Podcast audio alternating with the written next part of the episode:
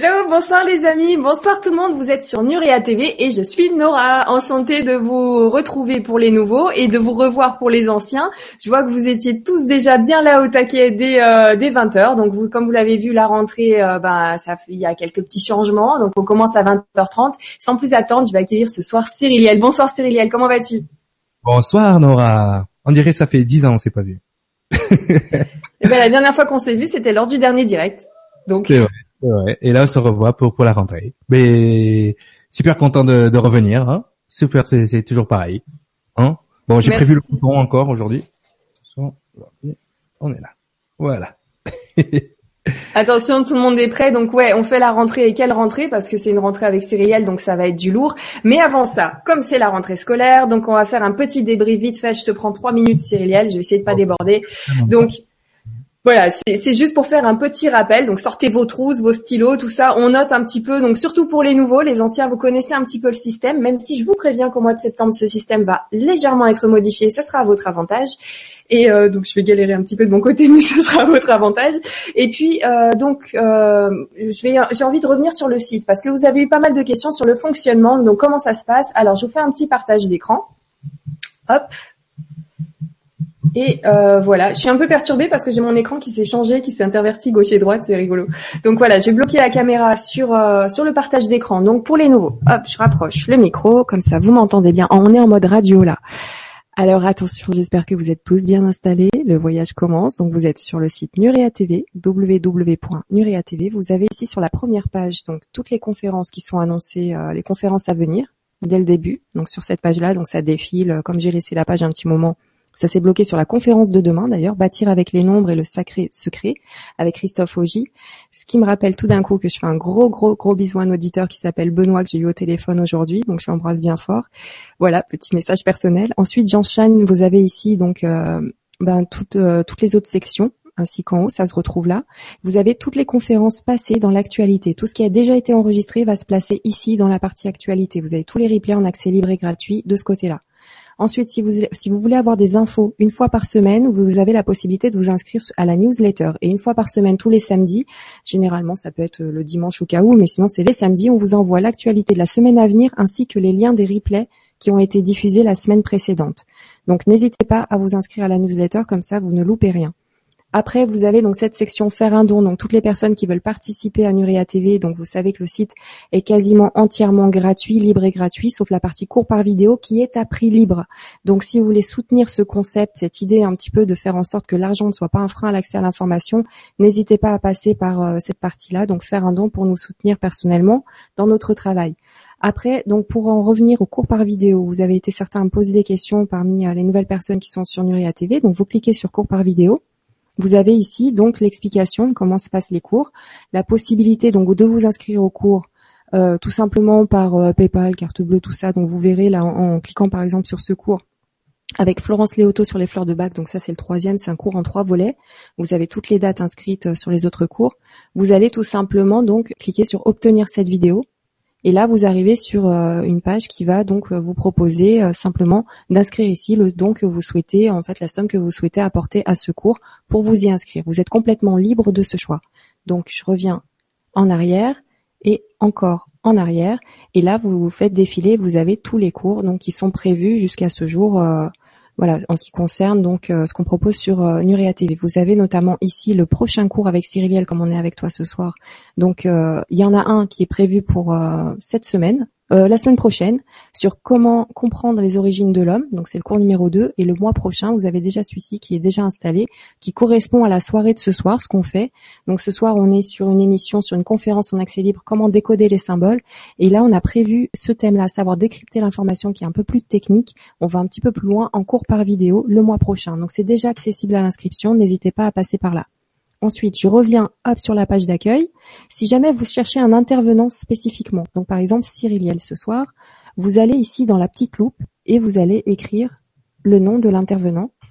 Vous cliquez sur Entrée et là vous allez avoir tout ce qui est en rapport avec l'intervenant que vous avez sélectionné. Donc comme ça, vous avez rapidement toutes les conférences, les cours par vidéo qui sont proposés par les intervenants que vous souhaitez. Donc c'est arrivé pour Philippe Weber, donc euh, j'ai fait un petit coucou d'ailleurs au passage. Donc voilà, je l'indique un petit peu pour tout le monde. Je reviens hop, sur la page d'accueil. Je vous laisserai voir un petit peu dans les détails tout le reste. La petite nouveauté, et vous m'avez vu pour certains déjà avec ce t-shirt que je portais la semaine dernière, je vous assure, je me suis changée entre temps, mais je l'adore, donc je l'ai remis ce soir. Et effectivement, Nuria TV bah, a une nouvelle boutique depuis une semaine maintenant, elle vient d'ouvrir. En une semaine, je vous avais déjà fait un partage d'écran sur euh, ce qu'on avait pu mettre en place dans la boutique. Et ben là, il y a encore des nouvelles choses. Donc n'hésitez pas à aller faire un tour. Vous avez été nombreux à me demander la fleur de vie. Donc euh, bah ça y est, je m'y suis attelée avec euh, l'aide de Benjamin et nous avons donc placé la fleur de vie sur différents formats, enfin différents produits et différentes couleurs, histoire que ça puisse plaire à tout le monde. Donc voilà, vous avez plein, plein, plein d'articles. Il y en a vraiment pour tous les goûts. On est passé par la société Shirts qui nous permet de vous proposer toutes ces couleurs, plein plein de tailles. Donc vraiment, allez-y, n'hésitez pas. Il y a plein d'accessoires aussi. J'adore cette partie. Euh, et donc n'hésitez pas à aller y faire un tour. C'est tout nouveau, tout récent. Voilà. Et en passant directement par euh, le site www.nurea.tv. Et pour aller un petit peu plus loin, hop, je bifurque sur le YouTube de la chaîne où je vous remercie énormément tous d'avoir été aussi nombreux à vous abonner à la chaîne. Donc nous sommes plus de 8000 déjà euh, sur euh, la chaîne YouTube Nurea TV. Donc euh, un énorme merci à vous pour votre confiance. Et là, donc je sais qu'il y a certains d'entre vous qui préfèrent passer par YouTube. Donc on a rangé un petit peu notre YouTube et là vous avez les différentes sections qu'il y a sur le site qui se retrouvent aussi donc sur la chaîne YouTube, ainsi que le petit plus qu'il y va y avoir aussi sur la chaîne YouTube, c'est le cas sur le site officiel, mais vous avez donc ici euh, toutes les émissions à venir et vous pouvez enregistrer un rappel pour les émissions qui vous intéressent, comme ça vous avez un petit bip avant le début de l'émission, c'est toujours sympa, donc n'hésitez pas à vous abonner à la chaîne YouTube pour pouvoir en profiter, et vous avez ensuite donc tous les liens qui vous amènent euh, là où vous voulez, hop, on retourne sur le site www.nurea.tv. Donc voilà pour les petites infos, pour les nouveaux. Vous êtes prêts, vous avez tous vos crayons à la main, c'est parfait. Vous rangez vos cahiers de texte. Donc là, vous êtes au courant pour, euh, le fonctionnement du site, comment ça se passe. Si vous avez des questions, n'hésitez pas à passer par notre adresse mail. Donc c'est contact@nurea.tv. Comme vous le savez, pour ceux qui passent par la page Facebook Nurea TV, on a enlevé la messagerie sur Facebook pour se concentrer sur la messagerie donc euh, sur le site, soit contact@nurea.tv, soit sur le site www.nurea.tv. Vous avez une partie donc euh, pour euh, nous contacter. Donc n'hésitez pas à nous contacter par ce biais-là, ça arrive au même endroit et au moins c'est centralisé et on vous répond plus vite. Voilà pour les infos. Donc merci de m'avoir écouté. Je vais prendre quelques petits commentaires parce que vous êtes nombreux à avoir été présents très tôt et notamment Estelle qui était la première à poser un commentaire ce soir et qui nous dit coucou Nora et Cyriliel, vive la rentrée, merci, bisous, bisous à toi Estelle, merci pour ta présence. Ensuite Isabelle, ça a été beaucoup liké, qu'est-ce que tu nous dis? Trop impatiente que cela commence, le programme sera passionnant comme toujours. Bah ouais, euh, j'ai pris un petit peu j'ai fait euh, un petit hors-sujet en début d'émission. Mais oui, ça va commencer. On va s'atteler à cette émission de ce soir qui s'appelle Comment décoder les symboles. Et euh, ensuite, j'enchaîne avec Muriel qui nous dit quelle excitation de retrouver Cyriliel pour cette rentrée. On a tous bien nourri nos cocos et nos cocottes pendant les vacances. Alors vas-y Cyriliel, envoie du lourd. On est tous prêts à saigner du nez. Waouh. Ok. Oh.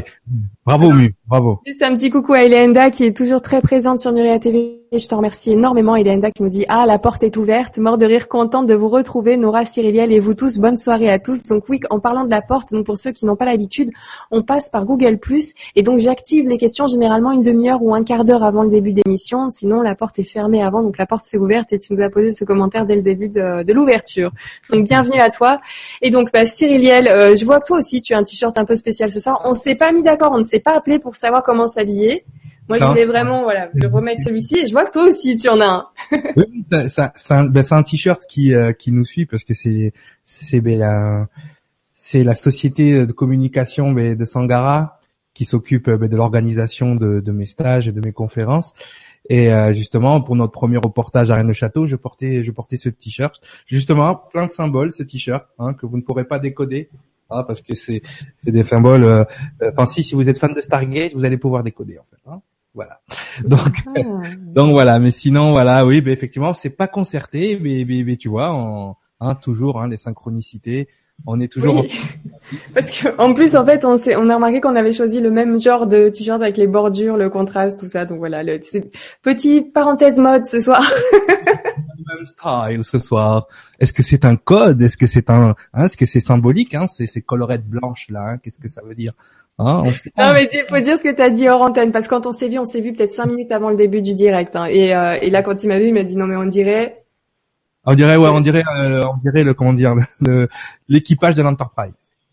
C'est ça, voilà, on est habillé, on est, on, démarre là, donc on s'envole. Vous êtes tous bien calés, vous êtes tous, euh, tous bien à l'aise chez vous.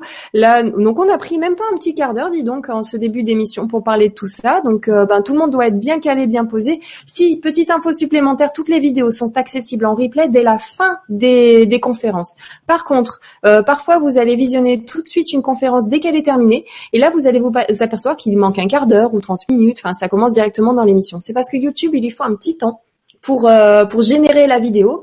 Donc euh, vous avez un bout de l'émission tout de suite après la fin de l'émission, mais généralement quand on attend une petite heure à la fin d'une émission, vous avez ensuite l'intégralité de l'émission qui est visible tout de suite après une conférence. Euh, voilà. Donc pour les retardataires, je fais un petit bisou à, une auditrice qui sur Facebook m'a laissé un petit message. Elle sera un petit peu retardataire ensuite, donc tout sera accessible soit sur la page YouTube, soit sur le site officiel en replay.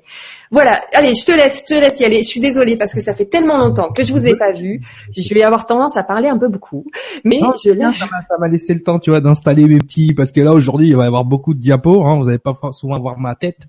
Hein, de toute façon, euh, vous l'avez assez vu, ça suffit.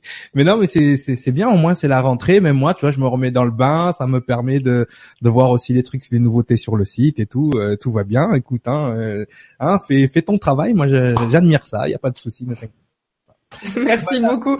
Eh ben, écoute, c'est parti ce soir. Donc, comment décoder les symboles? Par quoi tu voudrais commencer? Oula, alors là, c'est un, c'est un vaste sujet et, et sincèrement, j'ai, j'ai, euh, j'ai passé énormément de temps euh, euh, sur ce, sur cette conférence, dans le sens où je savais pas par où commencer. C'est-à-dire que par rapport aux symboles, je pourrais en parler six heures non-stop pourrais prendre absolument tout ce qu'il y a derrière sur ton étagère, les livres, regarder les logos des maisons d'édition. Je pourrais.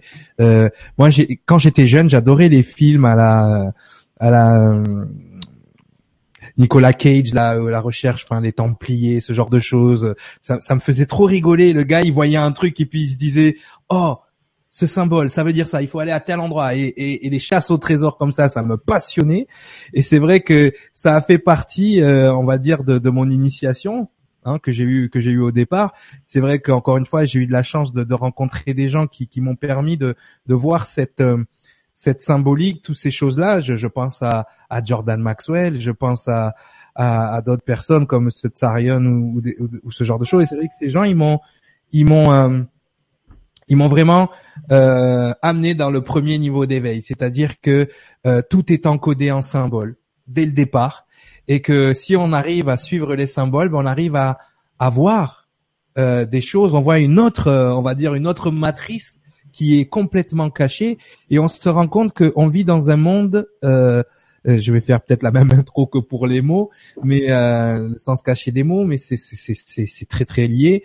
On vit dans un monde qui fonctionne sur l'occulte et l'ésotérisme. Et ça, si on ne comprend pas comment fonctionnent les symboles, si on ne comprend pas déjà ben, qu'est-ce qu'un symbole, euh, ben, à ce moment-là, on passe à côté, on fait des choses sans s'en rendre compte. Là, j'ai en train de regarder ma bouteille d'Evian. Je vous ferai quelque chose avec Evian tout à l'heure aussi, vous allez voir. Euh, on, on fait des choses sans se rendre compte et on a, on va dire, énormément alors on s'en rend compte quand on s'éveille avec les synchronicités, par exemple avec les nombres, c'est comme s'il y avait des forces en présence qui communiquaient avec nous par les nombres, par exemple. Mais il y a aussi des forces en présence qui communiquent avec des symboles. Et euh, certaines personnes ont détourné ces symboles justement pour communiquer avec nous de façon complètement inconsciente, c'est-à-dire que ils il euh, communique avec notre inconscient parce que dans notre inconscient, ces symboles sont encodés depuis des milliers d'années. L'ADN humain a évolué avec ces symboles. D'ailleurs, nos cellules, notre ADN, l'ensemble du vivant parle en symboles.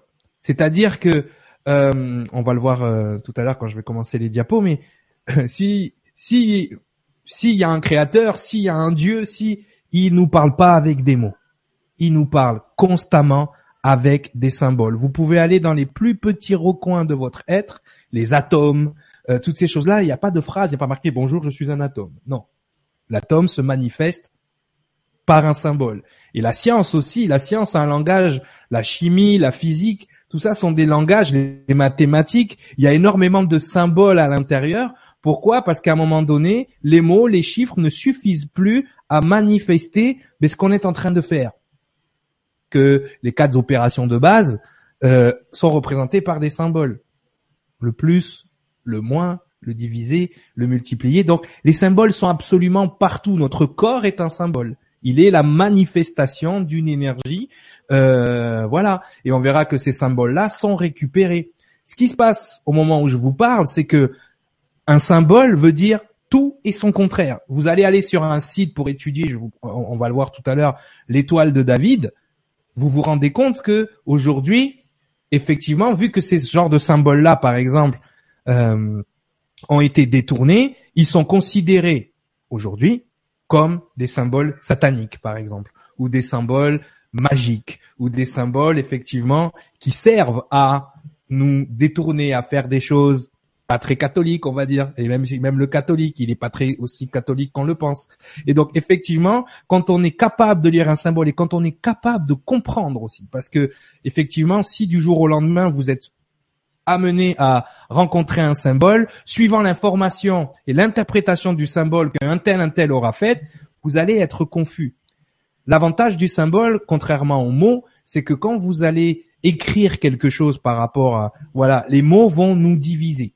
Les mots vont faire que, on l'a vu, hein, quand j'ai fait la, conférence sur les relations d'âme, j'ai changé les mots pour justement ne pas euh, rentrer dans cet effet où les mots allaient diviser, c'est-à-dire que les différentes définitions, et c'est vrai que quand on commence à écrire des choses et que quelqu'un commence à le lire, c'est là que la confusion commence.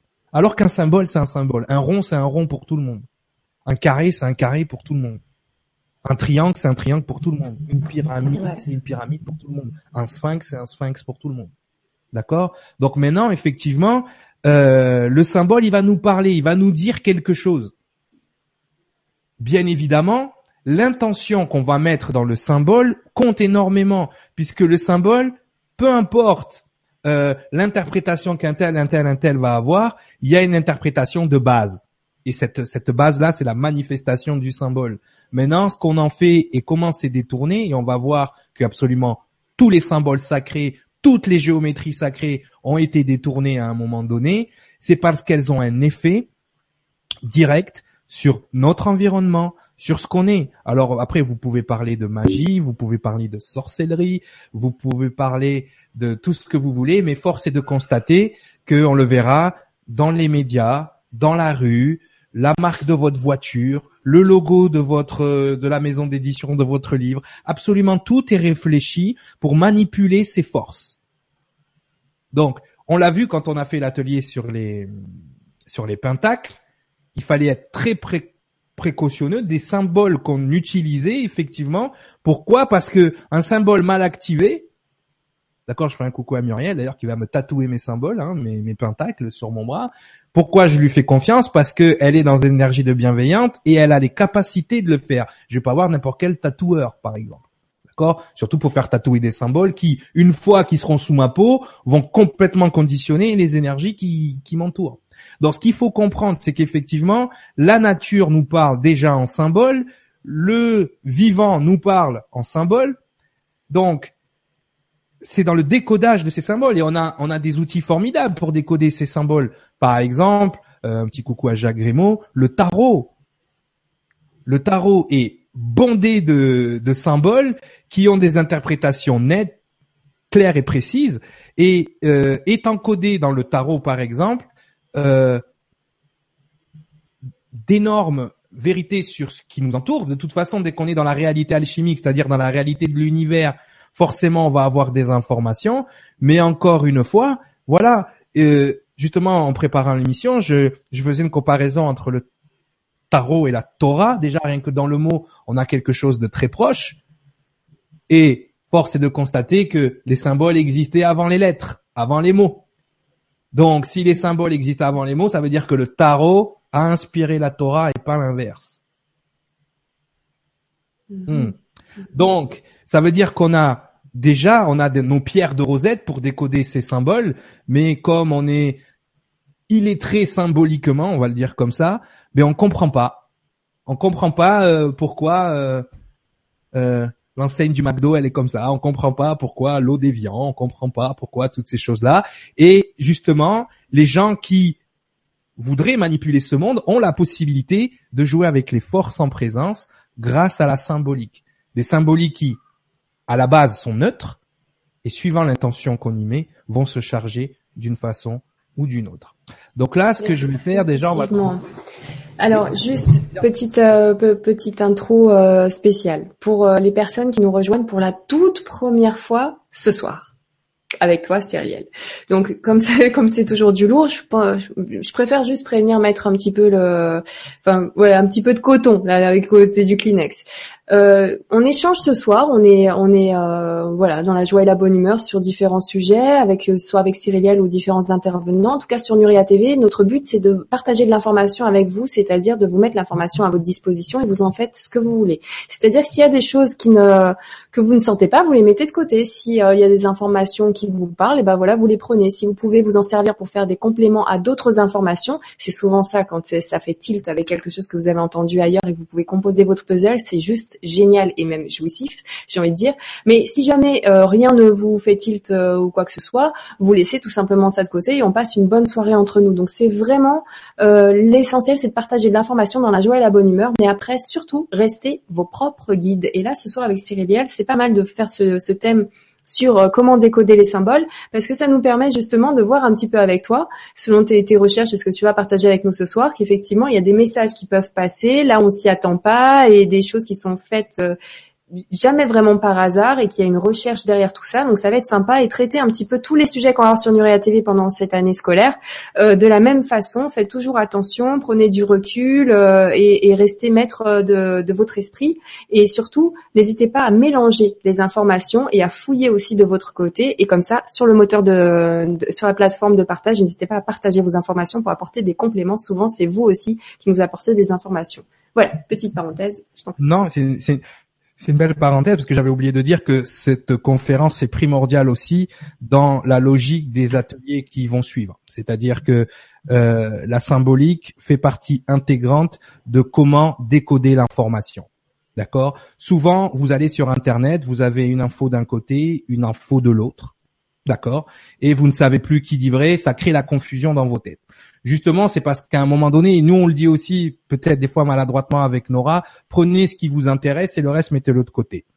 Pour pouvoir avoir une information la plus solide possible, faudrait, ça c'est pas vraiment parce que Bon, vous avez déjà euh, eu les, les, cours sur l'ego, donc je vais pas vous faire un cours sur l'ego. L'ego va avoir tendance à prendre ce qui lui fait plaisir aussi dans l'information. C'est-à-dire qu'il y a des informations qui vont le gêner, qu'il ne va pas vouloir prendre, et d'ailleurs, moi, j'aurais pas pu comprendre les symboles si j'avais euh, si j'avais procédé de de cette manière.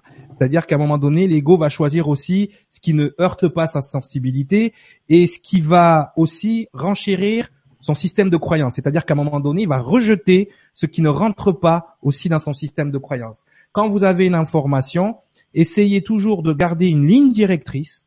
Et c'est pas vraiment ce qui vous fait plaisir ou qui vous intéresse ou qui rentre dans votre système de croyance qu'il va falloir garder et rejeter tout ce qui ne rentre pas justement dans ce système de croyance, mais c'est tout ce qui reste dans cette ligne directrice. C'est-à-dire que, on le verra dans l'atelier, la symbolique, par exemple, est très important pour savoir d'où est émis l'information, d'accord? Parce que ça peut être source, mhm. euh, journal de 20 heures, mais en fonction des mots qui sont utilisés, en fonction des symboliques qui sont utilisés, vous pouvez savoir qui a émis l'information. D'accord? Donc ça, c'est pour ça que c'est hyper important pour décortiquer vos recherches. Euh, si vous, il y a un certain vocabulaire qui est utilisé, s'il y a certaines couleurs qui sont utilisées pour agrémenter un article, par exemple, si on va le voir aujourd'hui, s'il y a certaines formes et symboles qui sont utilisés, vous pouvez déjà savoir quelles sont les intentions de la personne qui a écrit, et aussi vous pouvez savoir l'origine de l'information Est-ce que ça vient de quelqu'un de neutre? Est-ce que ça vient de quelqu'un qui est spirituellement dirigé? Ou est-ce que ça vient de quelqu'un aussi qui essaye d'avoir une influence positive ou négative sur ce que vous êtes en train de lire? Donc ça, c'est hyper important pour décortiquer l'information. C'est vrai que notre premier filtre, c'est notre sensibilité. Notre premier filtre, c'est nos systèmes de croyances. C'est ce qu'on a envie ou pas envie de croire. Mais je vous dis honnêtement, quand vous voulez la, la, la vérité vraie, on va l'appeler comme ça. Quand vous voulez vraiment avoir l'information telle qu'elle est et non pas telle qu'on l'aperçoit, c'est hyper important aussi d'aller vers les informations qui vous dérangent. parce que vous avez des fois beaucoup plus d'informations, beaucoup plus de choses là-dedans, et je le vois, des gens ils me disent ah ça je lis pas, c'est pas pour moi. Pourquoi c'est pas pour ah c'est trop compliqué. Oui, mais ce qui te manque comme info, c'est là-dedans. Non, c'est trop compliqué. Donc déjà c'est mort là, c'est mort dans l'œuf. Vous voyez C'est vrai que c'est dommage de garder l'esprit super ouvert et tout entendre, mais enfin tout écouter, même si on n'entend pas tout, tu vois, de la différence entre écouter et entendre. C'est ça le truc, c'est dire que il y a une différence entre absorber l'information, c'est-à-dire être touché par l'information, et l'analyser, la regarder d'un œil froid en disant bon effectivement, si ce symbole-là il sert à ça, il sert aussi à ça. Faut pas se fermer, faut pas se voiler la face. On va le voir tout de suite. Ok. Attends, juste un petit un petit coucou à Patrice Lyon, c'est son anniversaire ce soir. Joyeux anniversaire et, et très heureuse de passer cet anniversaire en ta compagnie, Patrice. Voilà, gros bisous. Bon anniversaire. Alors, Patrice, Lyon. Ah, le lion, gros symbole, le lion aussi. Hein. Je, je l'ai pas mis ce soir, mais on pourrait faire 20 000 émissions sur les symboles, je vous le dis tout de suite. Donc là, j'ai pris les symboles les plus connus j'ai pris les symboles les plus que vous allez pouvoir vérifier. J'ai pris les symboles donc euh, les spécialistes en symbolique, vous énervez pas. Hein. J'ai juste pris voilà, c'est comme si je parlais à des profanes, à personne, à des gens qui ne connaissent pas du tout le monde des symboles. Mais c'est le but hein, un peu. Hein. Là c'est euh, voilà donc. On, pour les spécialistes là ouais, mais ça on peut le trouver sur ça en vrai. Oui, mais justement le but c'est de les gens, de les sensibiliser et de voir euh, de voir tout ça. La soirée grand public sur ce thème là. Donc voilà pour tout le monde. Voilà. Je prépare le stylo au cas où. Écran numéro 2. Donc comme je vous l'ai dit tout à l'heure, donc je partage, hop, et je vais me mettre en grand, voilà, comme ça je vois ce que les gens voient. Alors, comme je vous l'ai dit tout à l'heure, le vivant nous parle en symbole. Donc là, vous avez, alors je suis désolé, hein, j'ai des, j'ai des, il y a des passages en anglais, des passages en français, mais c'est juste pour que vous voyez comment le vivant nous parle. D'accord. Donc, un peu? Oui, bien sûr, je peux zoomer. Il, un peu. il est allé, merci. Alors, navigation. Tac. Voilà, c'est mieux là. Essaye une ch'touille de plus, une ch'touille. c'est ce qu'on dit chez moi. Un petit peu plus. Ah, ça va sortir du cadre. Ok. Bon, alors un petit peu moins. Hop. Oh, mais c'est bon. Bon, ouais, ça sort du cadre. Ça sort du cadre. Restons dans le cadre. Ok. Restons dans les symboles. N'essayez pas de lire ce qu'il y a écrit. Bon, vous pouvez trouver ces documents aussi hein, sur Internet. Donc voilà. Donc la biologie, la physique, bien évidemment, comme je vous l'ai mentionné tout à l'heure, euh, sont confrontés à chaque fois qu'ils étudient ou ils analysent quelque chose à la symbolique de la nature.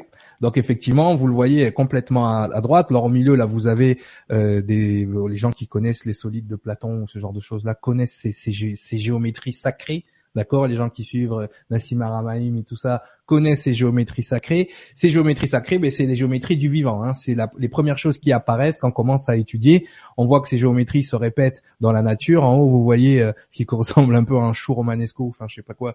Euh, donc avec une spirale, hein, cette spirale qui représente la suite de Fibonacci, qui représente le nombre phi, d'accord la proportion divine. Vous voyez que lorsque euh, la cristallisation se fait au niveau de l'eau et au niveau de, la glace, effectivement, mais la nature nous parle aussi en symbole.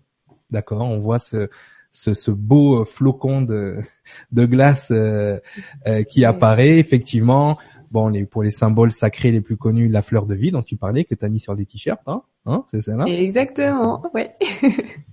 D'accord. Et ensuite en bas, ce qu'on appelle le tétraèdre euh, avec le cube de Métatron derrière, qui sont des symboliques aussi, qui sont rattachés au mystique et à la Kabbale, mais qui sont avant d'être rattachés à ces choses-là, des, euh, des symboles euh, de physique et, et de biologie.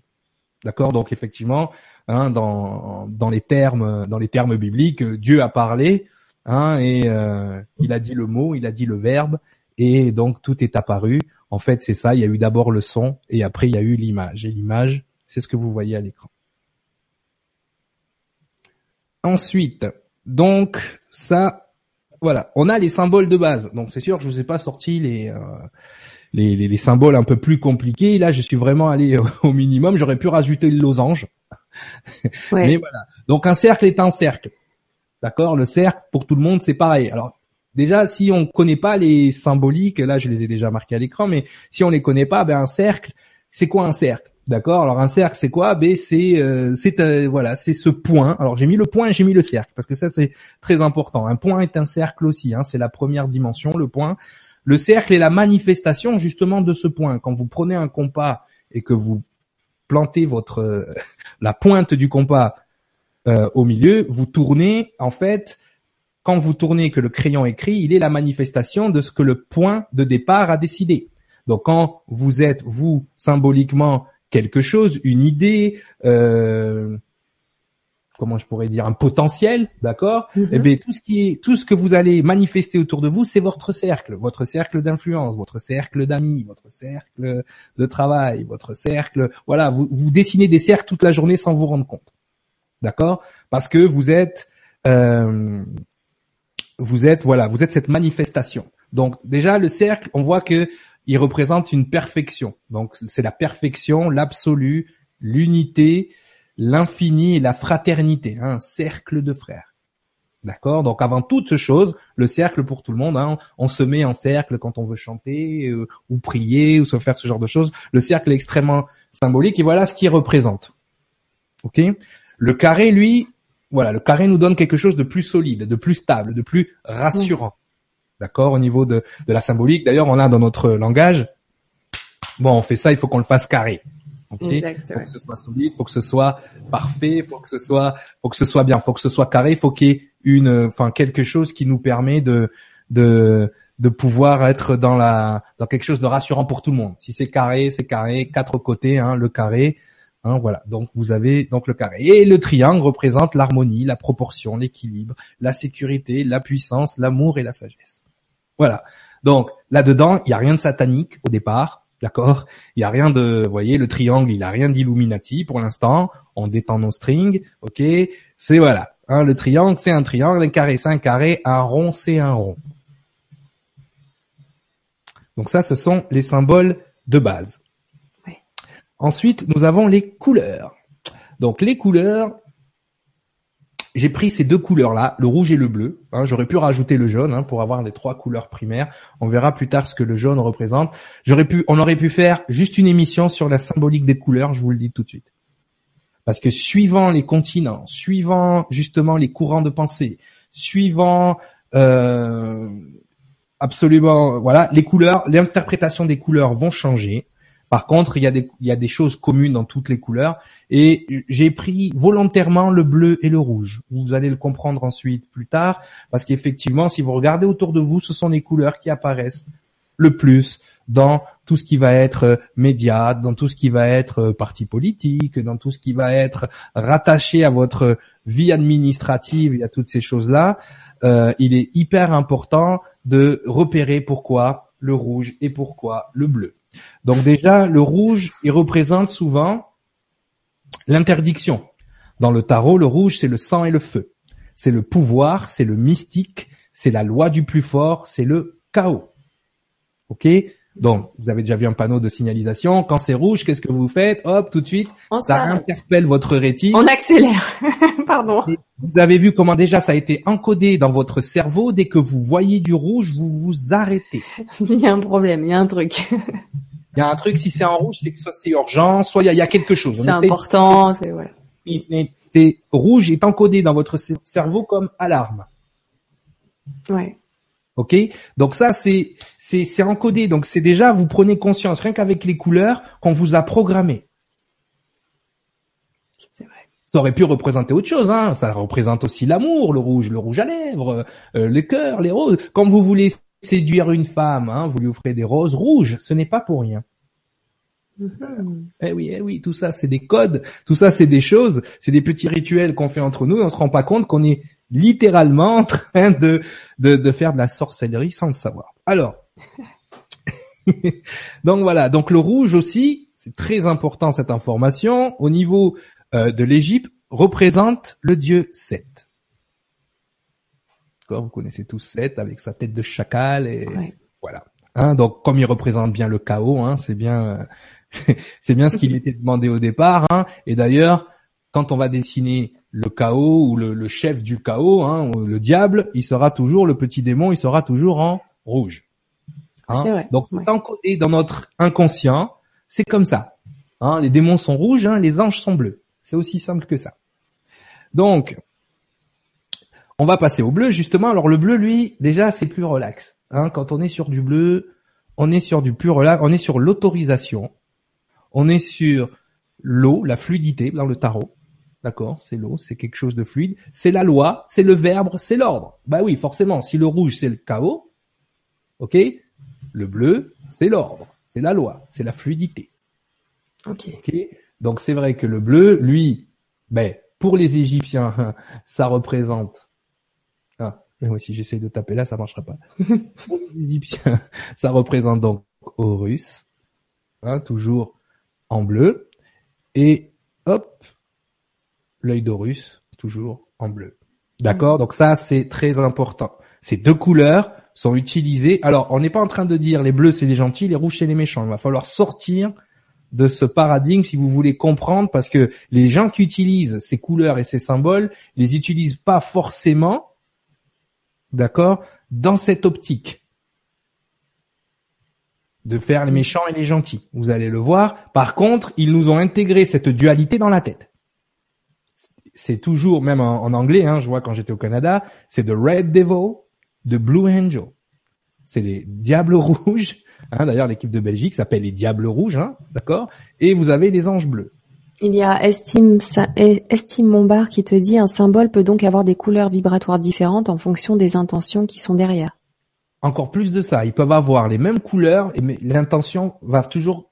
Tu peux faire un symbole rouge. Effectivement, le symbole rouge va toujours indiquer quelque chose qui va être euh, dans la puissance, dans le feu, tu vois, dans le mystique. Cependant, des fois, ça peut être utilisé à des fins euh, à, à- à- à des fins positives. C'est-à-dire que tout de suite, on va mettre le rouge, le chaos dans le négatif, alors que des fois, c'est bien d'utiliser le rouge. Tu veux, tu veux te réveiller le matin. euh, Un peu plus d'énergie. euh, voilà, tu, veux tu vas te mettre dans des énergies un peu de feu, tu vois. Donc effectivement, il faut euh, quand tu fais de la luminothérapie, moi j'ai des lunettes de luminothérapie. Quand elles quand, quand je veux me réveiller, ben elles activent des lumières rouges. Tu vois, elles réveillent l'intellect. Donc toujours quand on veut attirer votre attention, on va attirer votre attention plus avec du bleu, avec du rouge, avec du rouge. D'accord? Donc il faut bien comprendre la symbolique déjà de la couleur. Ensuite, là je vous ai mis des symboliques égyptiennes. hein. Je fais, je fais exprès. Il y a une logique dans tout ça. Hein, vous inquiétez pas. Mais euh, pourquoi je mets ces symboliques-là? Vraiment pour que vous compreniez aussi l'histoire mystique, l'histoire de l'humanité qui est rattachée au symbole. Ok, donc ça c'est hyper important. Mais effectivement, si tu mets quand tu quand tu fais quelque chose, quand tu mets une couleur à l'intérieur, ben on va prendre par exemple le logo de Nurea TV. D'accord Yes. Les couleurs utilisées par Nora, le violet. Rien à voir avec le rouge et le bleu. On pourrait dire c'est les deux en même temps. Hein Mais le violet, quand on fera, si on refait une émission sur sur le- la symbolique, n'a pas du tout les mêmes vertus, les mêmes propriétés que le rouge et le bleu.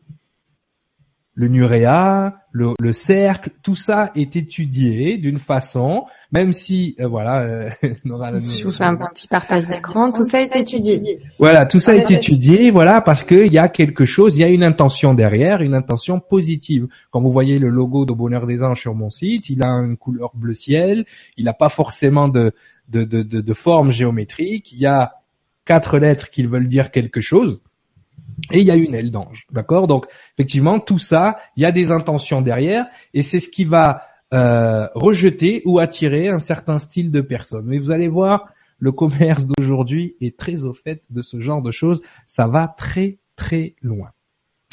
Donc, on voit ces couleurs, comme je vous le disais tout à l'heure, un peu partout. Euh, Alors, rezoom, rezoom un petit coup. oui, je vais résumer un petit coup.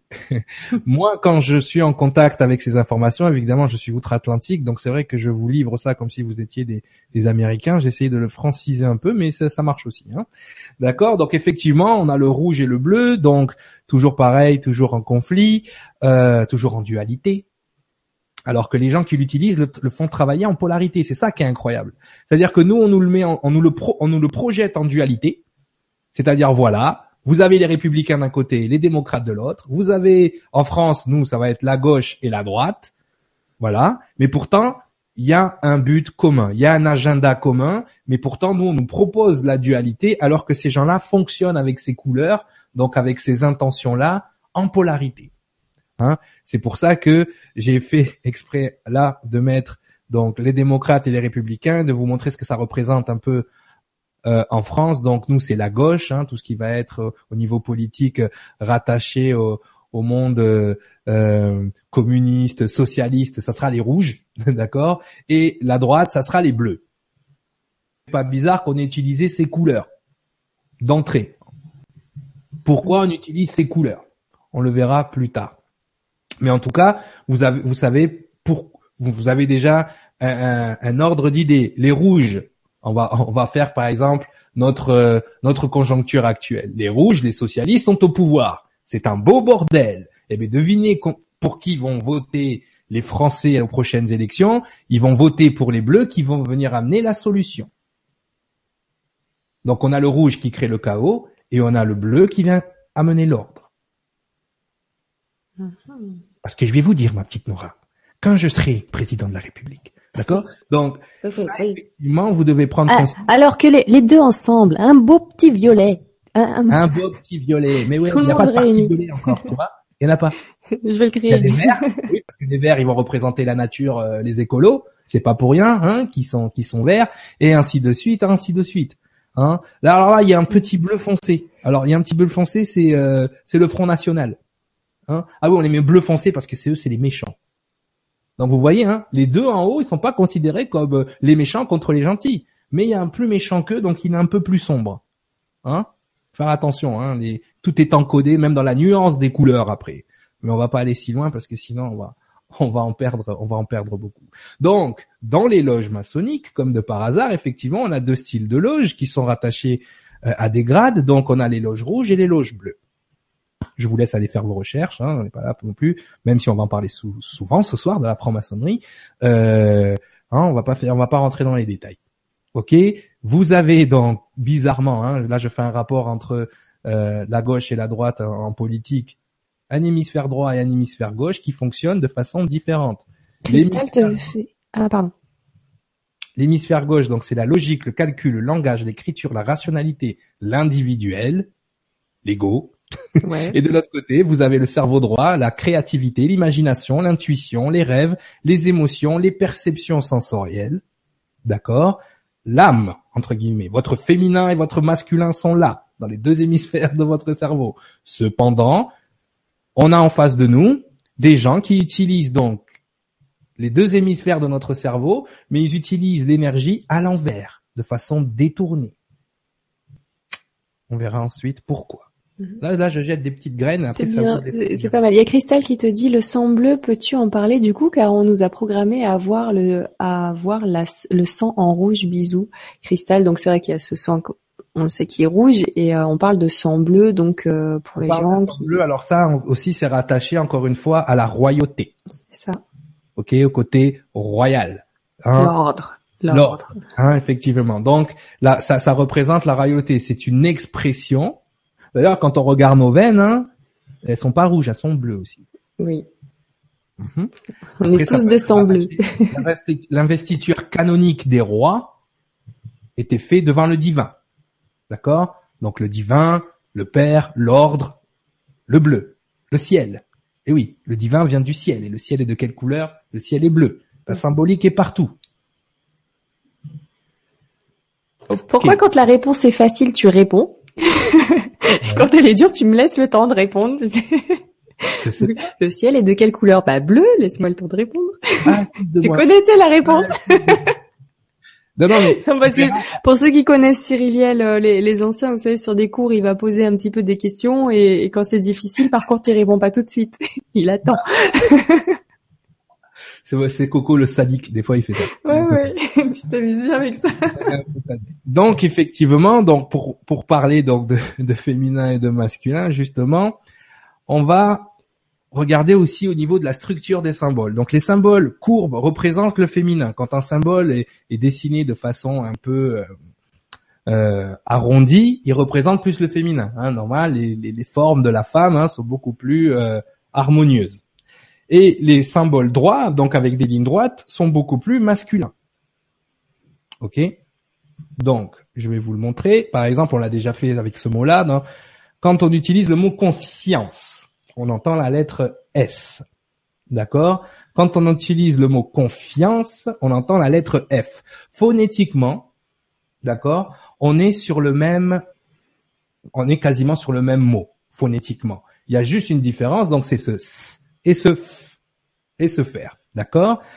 Conscience, donc, on a dit tout à l'heure, le s représente le féminin, donc il représente le savoir, d'accord? Il représente toute cette partie intuitive de notre être, hein? Et d'ailleurs, en hébreu, si on prend les lettres hébraïques, le S représente l'amed en hébreu. L'amed, hein, c'est le mot qui a donné la médecine. D'accord? On verra aussi les origines de l'amed. Qui sont les Mèdes? D'accord? Donc l'amed, et on le voit dans sa forme cursive, il représente un S. Le F, lui, ce sont des lignes droites. Ce sont des lignes un peu plus carrées, perpendiculaires. Donc confiance, d'accord? Là, on est plus dans l'action, on est plus dans le faire, on est plus dans le masculin. Donc ça, c'est extrêmement important de comprendre ces choses-là. Donc si le S transforme le féminin et le féminin donc représente, si on fait un rapport euh, entre nous, on va dire que le S c'est le soul, l'âme, ça marche mieux en anglais, hein. l'âme, et le F donc va représenter le masculin, le mental, l'ego. Donc si vous êtes quelqu'un qui connaissez ces symboles, hein, et que vous prenez le féminin, ouais. ok, et que vous voulez l'emprisonner, vous voulez emprisonner la façon de parler, la façon d'être, euh, on va dire, vous voulez emprisonner le savoir des gens, vous voulez emprisonner l'âme des gens, qu'est-ce que vous faites? Eh bien, vous prenez le féminin, vous le mettez derrière les barreaux.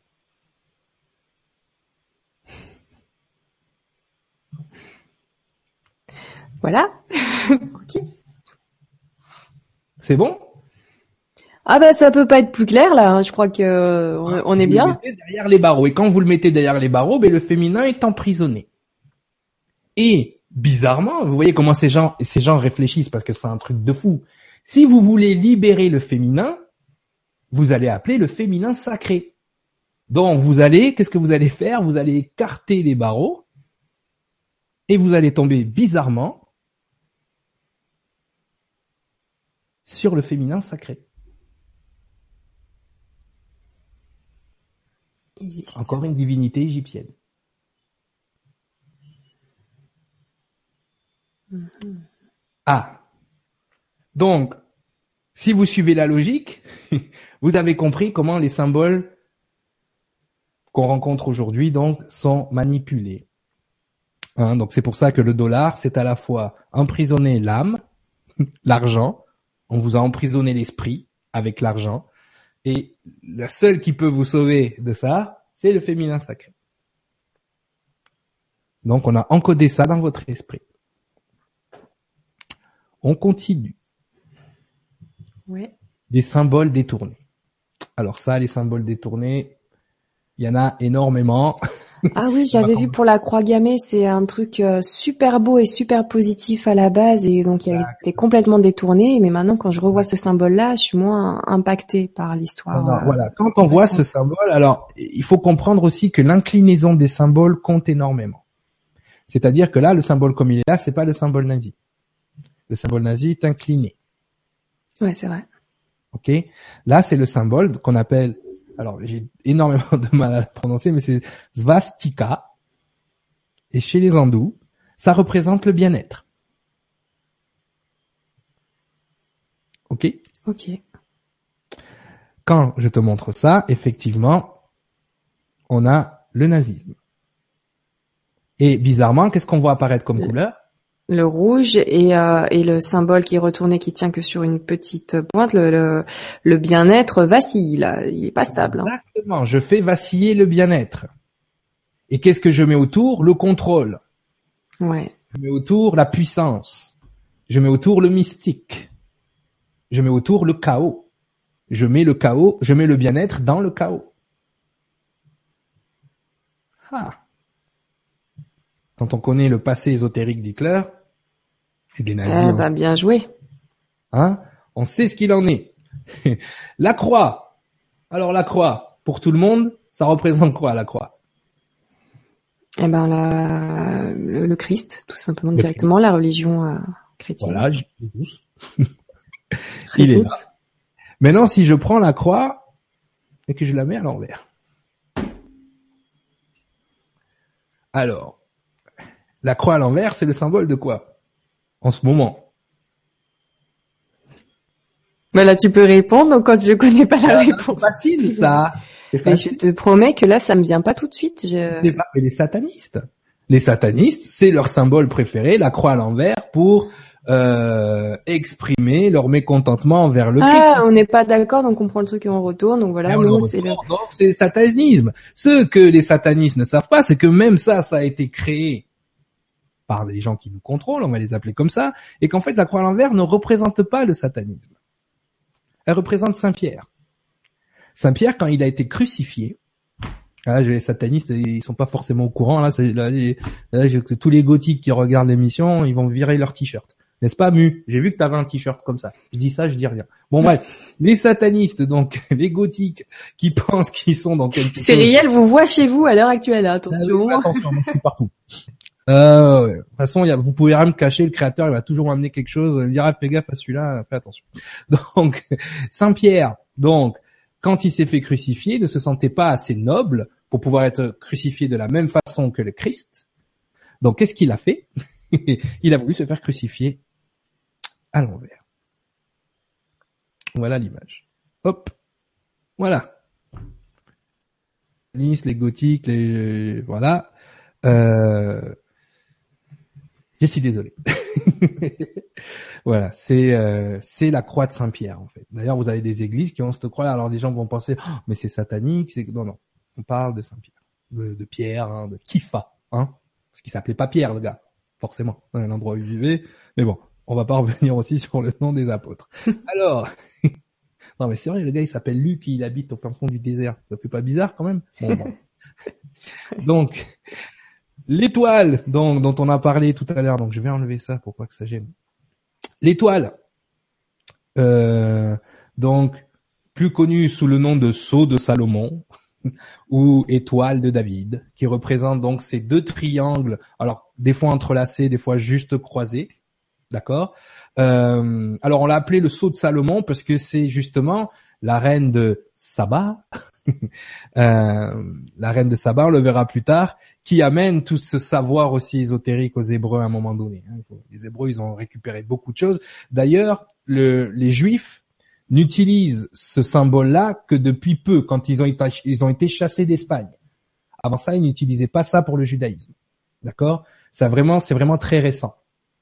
Donc c'est vrai qu'on va rattacher tout de suite cette étoile à Israël, on va rattacher tout de suite cette étoile euh, au sionisme, on va on va rattacher tout de suite euh, c'est ce genre de symbole là à ce qui se passe encore une fois. Bien évidemment, on prend un symbole, on le détourne et on en fait n'importe quoi avec derrière. Hein, quand c'est détourné, c'est signé. Vous allez m'entendre souvent dire ça. Quand c'est détourné, c'est signé. Donc quand c'est détourné, c'est signé. Mais effectivement, ce symbole aussi existait chez les hindous bien avant, et c'est ce qu'on appelle le Shatkona. D'accord Qui représente aussi la divinité absolue, justement, l'énergie d'en haut qui ascensionne et l'énergie d'en bas qui la, qui la rencontre l'énergie d'en haut qui descend et l'énergie d'en bas qui ascensionne, pardon, et qui se rencontrent, ce que souvent certains, beaucoup appellent la mer Kaba aussi. Euh, ce symbole-là nous arrive et on le verra plus tard euh, si je l'ai. Euh, ouais, je vais les ouvrir maintenant d'ailleurs. On le verra que ce symbole a été utilisé ensuite plus tard euh, dans pour pour plein d'autres choses. Alors ce symbole, il représente aussi pour certains l'étoile de, alors oui, j'allais oublier, il faut faire plaisir à nos potes euh, conspirationnistes et complotistes. Donc, cette étoile aujourd'hui représente le satanisme, puisque nous avons trois angles à 60 degrés qui se rencontrent, donc on est sur du 666.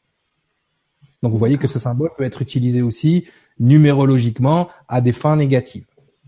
D'accord? D'ailleurs, vous voyez euh, dans la troisième étoile, vous voyez la lettre G qu'on retrouve aussi dans les armoiries de la franc-maçonnerie, ce fameux G, ce fameux gamma. En fait, le gamma représente la troisième lettre, euh, la troisième lettre euh, de l'alphabet grec. Et si vous regardez la croix gammée, en fait, c'est le signe gamma. C'est pour ça qu'on l'appelle la croix gammée. D'accord? C'est le signe gamma répété plusieurs fois. C'est bon, Nora? C'est bon. Donc, ils utilisent cette lettre the gate, la porte, la gravité, mais c'est surtout parce que le 3 est très important dans la franc-maçonnerie. Très important. Le chiffre 3, vous allez le voir, apparaît souvent et un peu partout dans la franc-maçonnerie. Donc là, je vais ouvrir justement des documents. Alors, euh, oui, la Hein? Qu'est-ce qu'il y a? Non, il y a, il y a, la, la, la, photo du, de, de, ta fille qui nous a fait un petit coucou ce soir. Ah Oui, oui, oui, c'est passé dans la photo. Bon alors. On l'embrasse bien fort. Oui, petite, euh, vous voulez la voir? Hop, Eh ben, ça, c'est un symbole de beauté, de pureté absolue. Hein, je, je sais pas vous, mais moi, bon, je dis ça parce que c'est ma fille peut-être. Bon. Elle est magnifique. Angélique. Ok, bon, on y va. Donc effectivement, on l'appelle aussi l'étoile de Saturne. Ce qu'on va se rendre compte, c'est que effectivement, énormément de religions ont été euh, basées sur un culte à Saturne. Ok, et c'est vrai que à l'intérieur euh, de ce, euh, de ce, on va dire, de cette étoile, on peut faire apparaître un cube. Tout à l'heure, je vous l'ai montré, le cube de Métatron. Donc le voilà. Ce cube-là, en fait, part euh, part de la géométrie sacrée, donc autour de la Merkaba, autour de l'étoile, et vous voyez ce cube de Métatron. Quand vous le dépliez, hein, si vous regardez bien, quand vous allez déplier ce cube, vous allez tomber aussi sur l'arbre de la Kabbale. Ok? Donc, il est, il est vrai que au niveau de toute la religion judaïque, euh, quand on fait ses devoirs, quand on regarde un peu la symbolique, on se rend compte qu'il y a un grand culte à Saturne, la reine de Shabbat. Shabbat, d'accord, Shabbat, c'est aussi le nom qu'on donnait à Saturne. Ok, Saturne, donc Shabbat, Saturne, Saturday en anglais, d'accord, c'est le jour de Saturne. Hein, c'est le jour où euh, nos amis, euh, nos amis juifs font fête le Shabbat, d'accord. Donc, quand on voit Bob Dylan, au-dessus de sa tête, vous voyez un cube noir. Oui. D'accord Ce cube noir, vous le retrouvez pas que chez les juifs. Ok? Vous le retrouvez aussi en plein milieu de la Mecque chez les musulmans. Oui. Ok? Donc on a un autre symbole. Ce cube aussi, vous le retrouvez à Nashville aux États-Unis. Donc les cubes de Nashville. Et je pourrais en trouver partout dans le monde comme ça. Hein. Hop, on le retrouve à Manhattan, à Santa Ana, en Australie, au Danemark, et même, alors j'en ai vu certaines de vous qui sont allées au concert de Beyoncé, elles pourront pas dire c'est pas vrai. Je les ai vus. Donc, Beyoncé projette son concert, donc quand elle est sur scène, hein, on, ne dira pas à quelle confrérie non plus sataniste Beyoncé appartient. Hein, ça, ça, ça, on va rentrer dans le conspirationnisme. Mais elle apparaît sur scène avec sur un gros cube noir. Ok? Mhm. Donc, euh, je veux, je veux pas mettre la pression aux gens qui sont allés voir le concert de Beyoncé, mais vous étiez à une messe satanique, vous le saviez pas, hein, mais c'est pas votre faute, vous saviez pas. Donc, euh, qui sait pas, euh, comme on dit chez les musulmans, euh, bismillah, hein, je savais pas. Bon, bref. Euh, donc voilà, donc ça c'est très important de comprendre pourquoi. Alors Saturne, Saturne est représenté donc comme bon cette planète avec ses, ses anneaux. Ok, on l'appelle aussi the Lord of the Ring, le Seigneur des anneaux. D'accord Ça vous rappelle rien Ouais, si. Dans Le Seigneur des Anneaux, dans la Terre du Milieu, vous avez... Oh non, ne me pourris pas ce film ah, Je vais pas le, je vais pas le pourrir, je vais le découvrir. Je suis désolé. tu vois, comme quand je te disais, il y a des informations que tu voudras pas entendre. Eh ben voilà.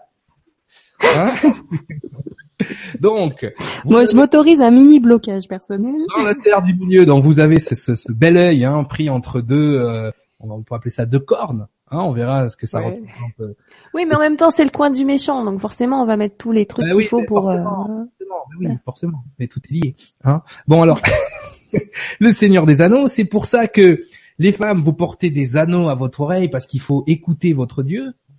D'accord? La symbolique, j'écoute le Dieu Saturne, je l'écoute. Et que quand vous vous mariez, effectivement, quand on se marie, on porte l'alliance à son Dieu. Donc l'anneau qui nous allie à ce dieu. Si vous voulez plus d'informations sur Saturne et ses dérives, euh, vous pouvez regarder l'émission euh, il, euh, il était une fois le monde, saison 3, épisode 4 avec Sangara, où on parle de la face cachée des fêtes. Et là, vous allez voir comment Saturne apparaît dans absolument tout ce que vous fêtez, quasiment. Hein, Noël, le sapin. Vous voyez, j'ai fait un sapin avec avec un œil et, et, ce genre de choses. Donc, c'est c'est c'est hyper intéressant de se de se replonger là-dedans moi aussi parce que voilà ça me ça me ramène à ça me ramène à des choses. Donc c'est c'est hyper important de comprendre voilà la symbolique le Seigneur des Anneaux. Qu'est-ce que ça veut dire? Pourquoi on vous met ça au cinéma? Qu'est-ce qu'on essaye de vous faire avaler? Que le précieux c'est l'anneau. Hein? Ça c'est c'est super important. Et surtout que cet anneau vous allez le voir se répéter techniquement plusieurs fois aussi dans les logos euh, que euh, ben, que vous avez à peu près euh, avec lesquels vous êtes en contact souvent. Donc vous avez les voitures Saturn, d'accord? Vous avez les voitures Nissan. Alors Nissan, c'est étrange parce que Nissan en fait c'est des voitures japonaises, mais Nissan c'est de l'hébreu. D'accord, d'accord. C'est le premier jour du calendrier juif en fait. Ah, Nuria, c'est proto-sumérien. Proto-sumérien. Ah ouais, déjà de suite, j'ai peur.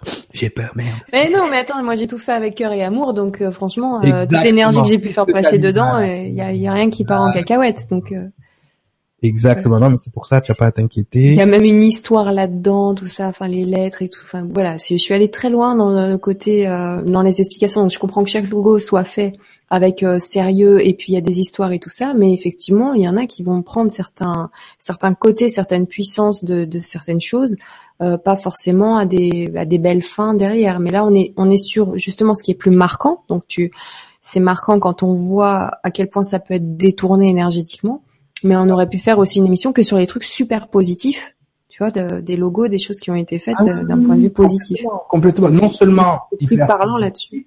Mais c'est qu'à la base, ce sont tous des symboles positifs. Oui, voilà. Qui... C'est la façon dont ils sont détournés. Quand on voit la puissance qu'ils ont, c'est là qu'on peut qu'on peut euh, vraiment euh, commencer à se poser des questions. Parce que Nissan, encore une fois, ça va représenter la germination. Bon, ça va représenter encore une fois ce symbole de Saturne. D'accord? Mais encore une fois, voilà, c'est le premier jour du calendrier juif dans l'année lunaire. Donc, on voit encore une fois le symbole de Nike qui représente aussi l'anneau de Saturne ou cet anneau autour de Explorer. On vous laisse explorer. On vous autorise. Pourquoi? Parce que le E est bleu. Donc vous êtes autorisé. Pourquoi Nissan c'est bleu et rouge? Posez-vous ces questions. Nissan c'est au Japon, le pays du soleil levant.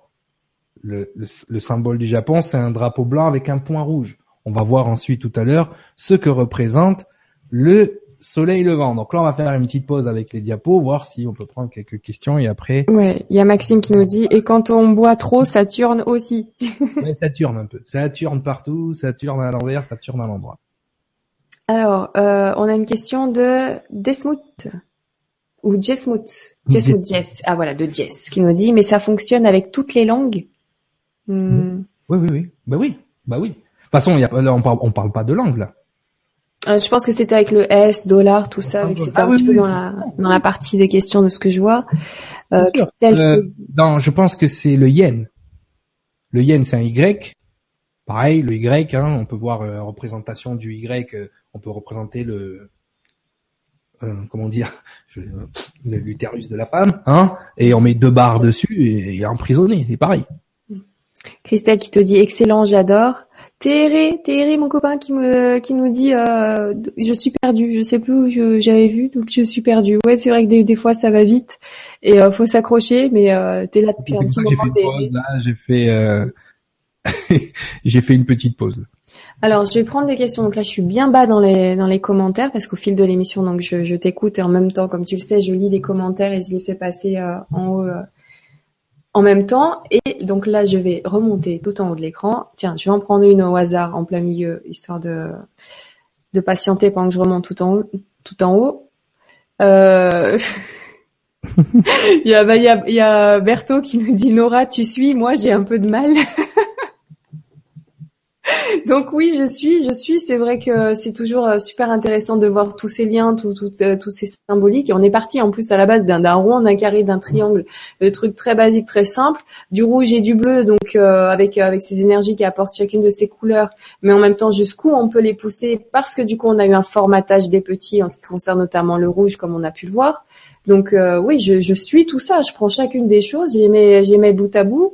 Euh, je regarderai toujours Le Seigneur des Anneaux avec toujours la même passion. Je t'invite, c'est un super film. Voilà, excellent film. C'est dans ce sens-là où je rappelle en début d'émission, voilà, on écoute des choses, mais je regarderai avec l'information supplémentaire. Voilà, bah on peut avoir aussi dans ce film-là comme dans d'autres certains petits clins d'œil, certaines certaines petites informations cachées là-dedans, euh, des choses qui sont mises là pas par hasard. Donc voilà, allez, j'enchaîne sur Laetitia qui nous dit Pour moi, le logo de Nuria TV représente l'ouverture de ce qui correspond au chakra coronal qui est représenté par le violet. C'est mon propre ressenti, comme ça, sans trop y réfléchir. Merci beaucoup Laetitia. Donc ça en fait partie. Sur le logo Nuria TV, il y a plein plein de choses à l'intérieur.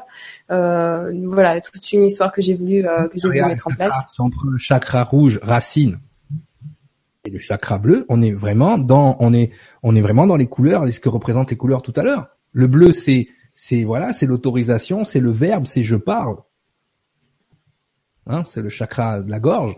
Et ensuite, on a le chakra racine qui est beaucoup plus, on va dire, basé sur euh, ben, tout ce qui est dans la matière, dans la terre, dans le chaos. Et cette planète représente le chaos. D'accord? En hébreu, c'est même le chaos. Donc, effectivement, on, on, retourne, on peut retrouver ça dans la symbolique des chakras complètement. Exactement, on a, on a tout à fait les, mêmes couleurs comme ça, donc il y a ce lien-là. Euh, il me faudrait une petite, un petit quart d'heure pour vous expliquer un petit peu tout logo Nuria, donc on va avancer sur déjà les autres logos et les autres thèmes de la soirée, mais ça sera intéressant je vous explique un jour euh, ce qu'il en est. Oula, 41 personnes qui ont liké euh, le commentaire d'Alfara. Bonsoir Alfara. Donc je sais que j'ai su que tu étais là parce que quelqu'un en a parlé dans les autres commentaires. Donc Eleonora et donc bonjour Nora et Cyriliel. Merci pour euh, merci d'être ici avec nous. Cyriliel, peux-tu nous expliquer la vérité sur Morpheus et Superman? Sont-ils vraiment morts? Merci Alfara. Bah, je me demande si euh, si je suis vraiment Morpheus et si Superman est vraiment mort. Ah oui, voilà. Excuse-moi, j'ai traduit tout en lisant, donc j'ai dû passer à côté de la moitié de l'info. You, next month, you're here with me. So. Yes, et je crois qu'il l'a dit parce que moi j'avais vu l'autre. Alors Alfara, on reste sur toi un petit moment. Et oui, il y a un autre commentaire d'Alfara qui nous dit Thank you Nora, I'm excited for the show with you and Serial. Euh, le mois prochain. Merci, it will be exciting. Donc voilà, le fait de lire d'abord. Donc euh, Alfara sera présent le mois prochain avec Cyriliel sur Nuria TV. Donc ça sera le 8, euh, excuse-moi, le 12 septembre. Le 12 septembre, donc euh, très impatiente de le rencontrer. Je l'ai jamais rencontré, je ne lui ai jamais parlé en vrai, donc euh, j'ai eu quelques la chance de lire ses commentaires parce qu'il est souvent présent avec nous. voilà, je sais pas s'il parle français.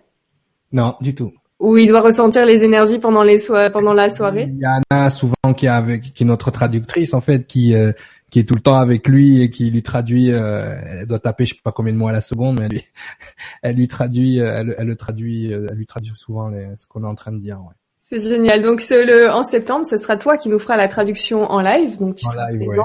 Et on aura donc la chance de rencontrer pour la première fois Alfara dont tu nous as tant parlé. Donc voilà, le 12 septembre, on se rencontrera pour la première fois Alfara. Voilà petite traduction euh, de, de, ton amie. J'espère qu'elle est dans le coin et ça sera un bonheur de le rencontrer en même temps que vous tous pendant le direct. Alors, ensuite, question de... Tout ce que j'ai appris avant de rencontrer Alpha, donc par rapport à la symbolique, a pris encore plus de sens. Parce que c'est vrai, quand je, je, suis en contact avec tous ces symboles, par exemple, on a vu que toutes les religions, euh, tout ce qui était basé sur le judaïsme, tout ce qui était basé sur sur les religions est basé en fait sur un culte à Saturne. D'accord? Donc on, j'aurais pu mettre de côté à ce moment-là tous les écrits bibliques, j'aurais pu mettre parce que c'est ce qu'ils font les gens en fait. Dès qu'ils ont cette information, tout ce qui est marqué dans la Bible, c'est ça vaut rien. Je vais, je vais regarder mon tarot, le reste c'est de la merde. Euh, voilà, et c'est ça que j'ai dit dans, dans le dans l'information. C'est pas parce que vous rentrez en contact avec une information qui invalide, on va dire, l'esprit de quelque chose que ce qui a marqué dans dans un livre, euh, vous devez le jeter parce que moi c'est ce qui s'est passé. Hein. Dès que j'ai vu tout ça, j'ai dit oula, ils nous ont pris, ils nous ont mis, en fait, ils nous prennent pour des jambons. Tout ça, ça a jamais existé. Et à partir de là, j'ai rejeté. Et quand je reconnecte avec Alphara, justement, lui me reconnecte avec toutes ces choses. Il me dit mais non, regarde, ce qui a marqué là, ça valide ce que tu as appris sur les symboles, au contraire.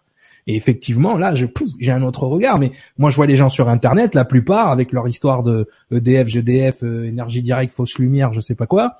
Euh, ils sont dans leur, ils sont dans leur délire et du coup, ils occultent complètement une partie de, de l'information et comme ils occultent une partie de l'information, ils racontent n'importe quoi. Mais voilà, ça va servir à une à certaines personnes et à d'autres à d'autres personnes, ça va les gêner. C'est pour ça que il est important d'apprendre à bien décortiquer l'info parce que les gens qui sont profanes et qui sont pas initiés à ce genre de choses, je peux comprendre aisément qu'ils soient confus, qu'ils comprennent pas euh, pourquoi un tel dit un truc et un autre dit autre chose, parce qu'à un moment donné, même les gens qui sont en train de parler n'ont pas pris, n'ont pas eu l'honnêteté à un moment donné de regarder des deux côtés.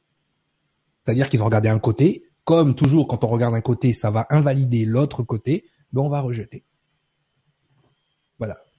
Alors après, ah, euh, Bruno qui nous dit bonjour à toutes et à tous. Une question si un symbole dit positif a été récupéré par le côté sombre, créant ainsi un nouvel égrégore négatif, il se trouve en dualité.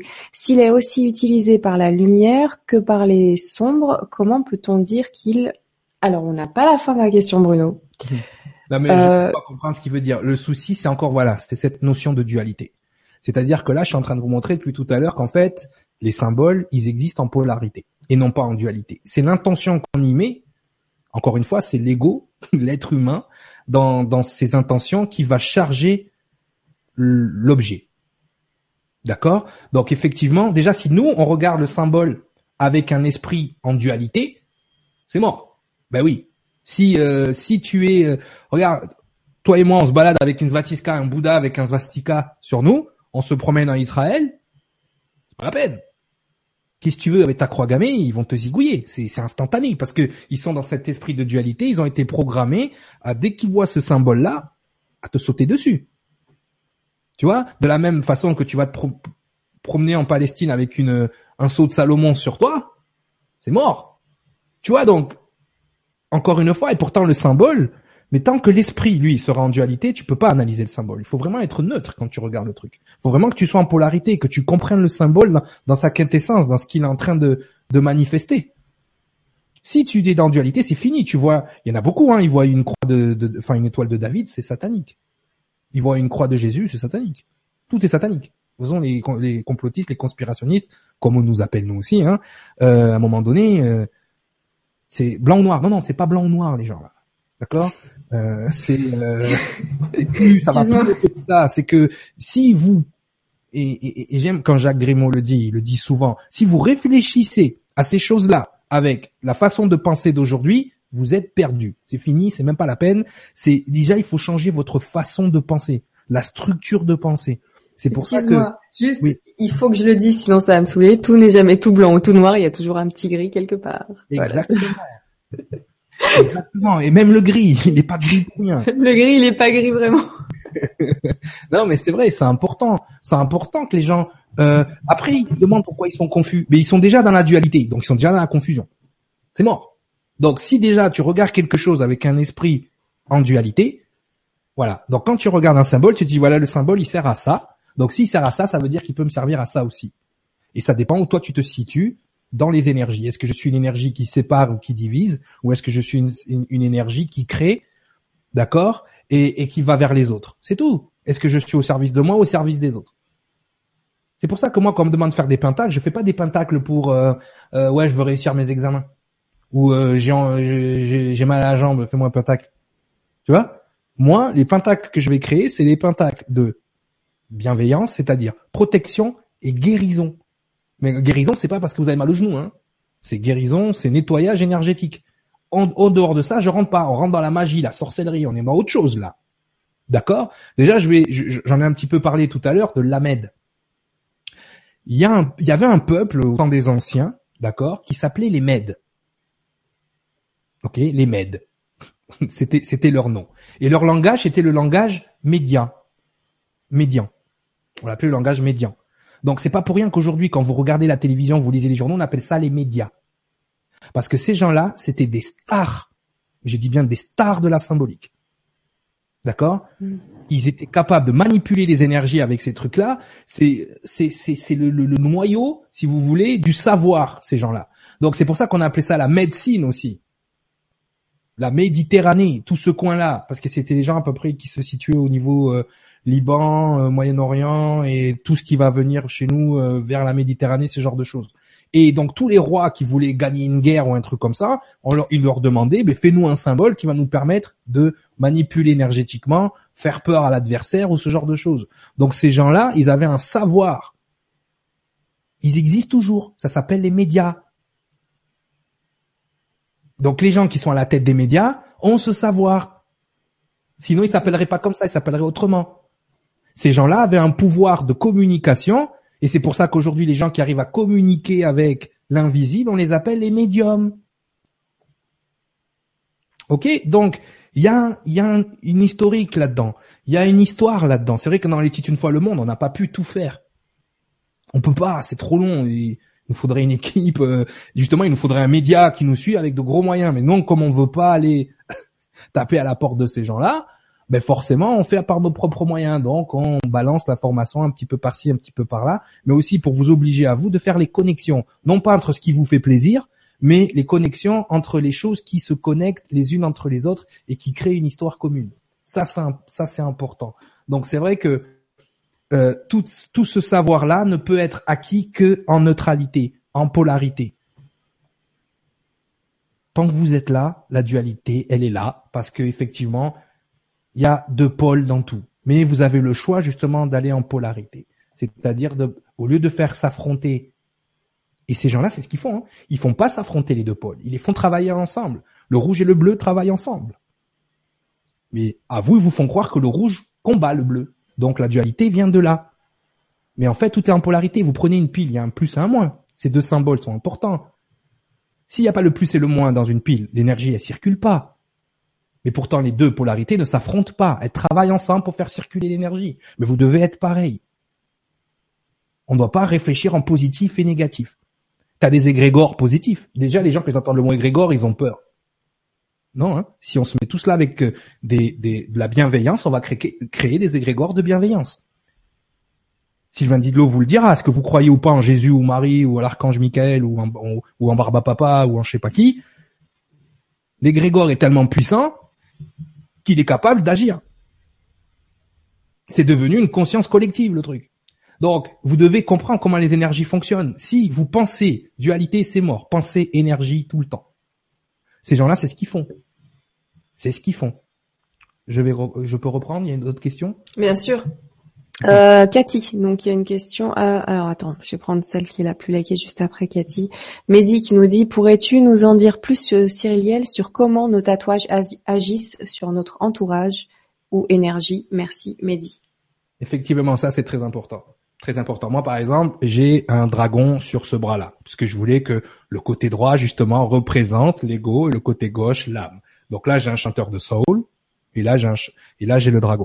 Effectivement, la personne qui m'a tatoué, je, je le connaissais, hein, c'était un bon ami à moi, et donc voilà, ces énergies, elles, euh, elles étaient bonnes et ce genre de choses. Je ne me ferai jamais tatouer par n'importe qui.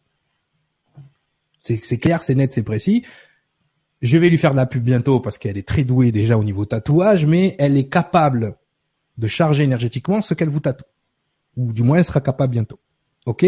Donc effectivement, la personne qui va me faire mes pentacles sur mes bras, mes écritures sacrées, mes protections, il faut faire énormément attention parce que tout symbole que vous mettez sur vous, hein, ça peut être la fée clochette, ça peut être le marsipulami, ça peut être euh, là, c'est chargé. Toute symbolique est chargée. C'est pour ça que vous voyez souvent des photos euh, d'anges tatoués. Je sais pas, vous avez vu le film Légion, par exemple, il arrive avec des tatouages sacrés partout. Dans la série Légion aussi, c'est les tatouages en fait, et même dans les temps anciens, on le voit chez les Maoris, euh, ce sont des peintures de protection et qui doivent infliger la peur chez l'ennemi. D'accord? Donc il y a une intention derrière. Hein, c'est pas juste pour ressembler à, à, à Matt Pokora là, ok? C'est pour euh, à un moment donné, c'est parce qu'il y a une intention. Donc c'est très très très très très important. Moi, les gens qui voient mon dragon, ils disent ça y est, c'est un draco reptilien. Non, je suis en équilibre. À droite, j'ai mon dragon. À gauche, j'ai mon cœur. C'est pour ça que les tatous que je vais que je vais continuer à faire seront dans cette optique, dans l'équilibre. Donc oui, effectivement, hein, Mehdi, hein, tu as raison. Ça peut influencer toi et ton entourage. Donc faites attention quand vous vous faites tatouer aussi. Je sais que vous n'avez pas tous des mauvaises intentions, vous avez, mais tout est encodé. Donc je veux pas vous faire peur. Le but c'est pas de vous faire peur, c'est de vous informer. D'accord? Comme ça, vous êtes en conscience de ce que vous faites. Mais encore une fois, encore une fois, Bah écoute, est-ce que est-ce que du coup on peut faire confiance à son intuition? Parce que là pour le coup, euh, il y a que ça. On comprend qu'il faut pas rentrer dans n'importe quelle porte et se dire euh, voilà j'ai un petit coup dans le nez, je vais me faire un tatouage et puis ça sera n'importe qui, on s'en fiche. Oh, bah, Las Vegas. Voilà. Mais est-ce que euh, du coup si on rentre quelque part et qu'on est en confiance avec la personne, le tatoueur, tout ça, tu vois ce genre de bon feeling, c'est c'est déjà euh, un bon point parce que. Ah carrément. Mais de toute façon votre votre vrai indicateur dans la vie c'est vos intuitions. Hein. C'est pas votre cerveau, hein, c'est pas votre mental. Hein. Là, tout ce que je vous apprends, c'est très euh, mental, parce qu'il faut rentrer justement. Le, ce que le symbole, l'avantage qu'il a, c'est qu'il active les deux. Hmm. Il, a, il active votre côté analytique, d'accord, parce qu'il y a une structure, et il, active, et, il active aussi votre côté symbolique, un peu artistique, un peu. Euh, donc c'est ça qui est important de voir. Et c'est avec ça que les gens en jouent. Hein. Ils veulent vous faire acheter quelque chose, ils vont mettre les formes qu'ils veulent, qu'ils veulent on a besoin là, c'est la Saint-Valentin, il faut mettre le féminin au taquet. Et oh, vas-y, on met des cœurs, et on met du rouge, et on met des, tu vois, tout le temps. Donc, tout ça, c'est encodé. Il faudra le voir. Là, d'ailleurs, je, je reprends par une image, si tu me permets. Allez. C'est pour vous faire peur encore un petit peu plus. T'avais peur soit bien, pour qu'on soit... T'avais peur de Seigneur des Anneaux. Oh là là, The Ring. Ça, c'est The Ring. c'est ça, après le Seigneur des Anneaux, mon précieux. Qu'est-ce qu'il vous dit dans le film avant de mourir, vous allez voir l'anneau. Oui. non, je veux, je veux pas, franchement. Bon, voilà, non, mais c'était juste pour histoire de. hein, voilà. C'est bon pour vous? Ouais. Allez. Donc là, on était donc avec nos couleurs, on enchaîne. J'adore faire ça. Je sais pas pourquoi. C'est ça, c'est Coco, il se nourrit comme ça. Eh, vas-y. Euh. C'est ça. Il y a la réaction des gens. Euh. Non, mais j'étais pas lancée sur euh, des films d'horreur ou quoi que ce soit ou des trucs horribles, donc c'est. Non, mais tu vois, c'est encodé le truc. Quoi. Hollywood, ce n'est que ça. Je vous invite aussi à regarder notre émission sur Hollywood avec Sangara. Hein. Ça, c'est c'est rigolo. Hein. Bon alors, les symboles détournés. Ouais. On les a vus. Donc maintenant, on va aller sur ce beau hiéroglyphe, sur ce, ce beau dessin. Est-ce que tu sais, toi, qui aime bien être dans les étoiles, est-ce que tu sais euh, ce que ça veut dire? Euh, Non. Non, je ne sais pas. Alors ça, c'est le hiéroglyphe. Je, je, je, pensais que tu savais ça. Ah non. Bah, quoi, il y a une étoile, il y a, y, a, y a un petit igloo. Il y a un y a... mais il y a, de, ouais, de, on va dire de d'obélisque. Ok, donc l'obélisque, l'étoile et le dôme. Ok, c'est le hiéroglyphe qui existe depuis des millions d'années pour symboliser Sirius. C'est-à-dire que les extraterrestres, s'ils débarquent, ils veulent vous dire je viens de Sirius, ils vont vous montrer ce. Alors, le langage universel, c'est le symbole. Hein. C'est pas. Euh... Eh ben, ils sont mal barrés pour la compréhension parce que moi j'aurais vu ça, j'aurais dit ok, tu veux quoi du coup? Ouais, t'aurais mais qu'est-ce que tu veux? Bon, moi, tu vois, si un extraterrestre il se pointe avec ça et tu dis ah mais tu viens de Sirius d'accord. Ça veut dire oui. Donc en fait ce qui va se passer à ce moment-là c'est que voilà ce hiéroglyphe présente Sirius. Ok? Maintenant ce hiéroglyphe il est présent absolument partout dans toutes les grandes capitales du monde. Quasiment. Est-ce que tu vois où? Alors déjà il va falloir m'expliquer qu'est-ce que Sirius a à faire à Washington Ouais, c'est ça, dans les constructions, avec les obélisques qui sont placés, euh, je ah dans les grandes villes. Tu vois. Donc, qui représente le masculin. On a le dôme qui représente le féminin. Ok. Et là, on la voit pas sur la photo, mais juste à côté, on a le pentagone qui représente l'étoile à cinq branches. Voilà, total. Ok. Maintenant, faut m'expliquer. Alors, je veux bien les symboles, ceci, cela. Qu'est-ce que Sirius a à voir avec les intérêts des États-Unis. C'est quoi le projet? Vous m'expliquer. Ok? Donc voilà, le symbole représentant Sirius. Donc on a le Capitole, l'obélisque et le Pentagone. Mais c'est pas c'est pas au seul endroit où on le trouve. Hein? On le trouve aussi au Vatican. Donc on a le dôme au milieu de la place au milieu de l'étoile, avec le dôme en face de lui. Oh, donc l'obélisque, pardon. Là où c'est un peu pervers, c'est que euh, du côté des, Américains, juste derrière, on voit pas, mais après que le dôme, après que l'obélisque donc soit en direction donc du, dôme représentant le féminin, il y a le bureau ovale de la Maison Blanche qui représente l'ovule. Ah oui, il faut bien, il faut bien que ce machin il féconde quelque chose. Tu vois la symbolique, tu, tu vois le truc? Hein, ces gens-là, ils réfléchissent. Ok, donc le Vatican, même chose. Hein, on est dans, de la symbolique très profonde. Donc là, on a Sirius. Euh, est-ce que ça marche en France parce que tu parles beaucoup aux États-Unis? Je suis désolé. À Paris, vous avez la Tour Eiffel. Il y a même l'obélisque aussi hein, au niveau du Louvre. Vous avez la Tour Eiffel, vous avez la place de l'Étoile. Je ne veux pas vous faire peur. Et vous avez donc ce dôme-là qui est représenté à l'intérieur de l'arc de triomphe. Et donc vous avez donc bien les symboliques qui se représentent partout. Et comme par hasard, dans des pays à très forte influence franc-maçonnique.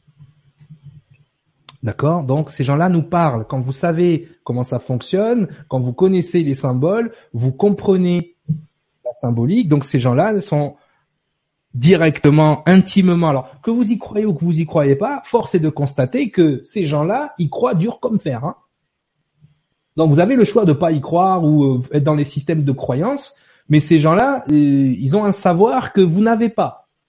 Donc maintenant vous dites eh, ça c'est des conneries, Cyriel, arrêtez. Hein Je veux dire, mais peut-être c'est des conneries, peut-être que ça n'a aucune influence sur vous, mais force est de constater que ces gens-là sont sont au parce que pour construire des, des édifices de cette taille, Hein, et puis je vous fais pas la géographie de Washington parce que là vous avez 22 signes du zodiaque dans Washington. 22 zodiaques, c'est-à-dire que le zodiaque est représenté 22 fois dans la composition de la ville. C'est n'importe quoi. faut, faut avoir du temps à perdre. Mais ces gens-là, si vous avez compris ce que je suis en train de vous dire, ça fait des milliers d'années qu'ils mettent en place leur plan. Hein. Et vous, vous êtes juste des pions dans ce plan-là. Hein. Vous n'existez pas. Hein. Vous êtes des numéros. Euh, on l'avait fait dans le sens caché des mots. Vous êtes des numéros à la bourse de New York. Hein. Tout à fait, euh, David. Paris aussi. Donc, vous allez retrouver donc ce, ce genre de ce, ce, ce genre de géométrie euh, absolument partout. Donc les symboles, vous voyez, quand vous connaissez les symboles et que vous voyez cette symbolique, vous savez déjà d'où vient l'information. Hein. C'est signé, comme je dis. Ces informations, à la base, c'est Sirius. Il n'y a rien de méchant à Sirius. C'est les origines de l'humanité. Il n'y a rien, il y a rien de mal. Mais pourquoi ces gens-là détournent cette énergie? Qu'est-ce qu'ils en font? Il n'y a qu'à voir qui dirige le monde. Qui contrôle quoi? Ou comment? Ok? Donc ça, c'est faites vos devoirs, comme on dit. C'est hyper important. Je continue. On va partir dans la symbolique. J'aime bien les trucs de voiture. Je suis un garçon, je suis désolé. Il y a beaucoup de logos de voitures qui, qui viennent étayer ce qu'on dit. Donc, euh, on a vu Nissan tout à l'heure, hein, qui représentait donc euh, qui représentait Saturne. Euh, on aurait pu mettre Mazda aussi. Hein, Mazda qui est euh, rien de japonais, hein, Mazda. Hein. C'est un, c'est un dieu aussi euh, du Moyen-Orient. Hein. Donc tu vois, enfin c'est, il y a plein de choses comme ça. Et toujours au pays du soleil levant. Important. On verra tout à l'heure ce que veut dire le, le pays du soleil euh, levant. Donc Alfa Romeo. Donc déjà, qu'est-ce que tu vois comme Allez, on va faire les petites analyses symboliques avec Nora. Nora, qu'est-ce que Oui, tu oui. vois? Donc, nous avons cette fameuse couleur rouge. Attends, je vais caler l'écran dessus, sinon ça va être un petit de mon côté. Euh, voilà, et en plus avec euh, cette croix au milieu.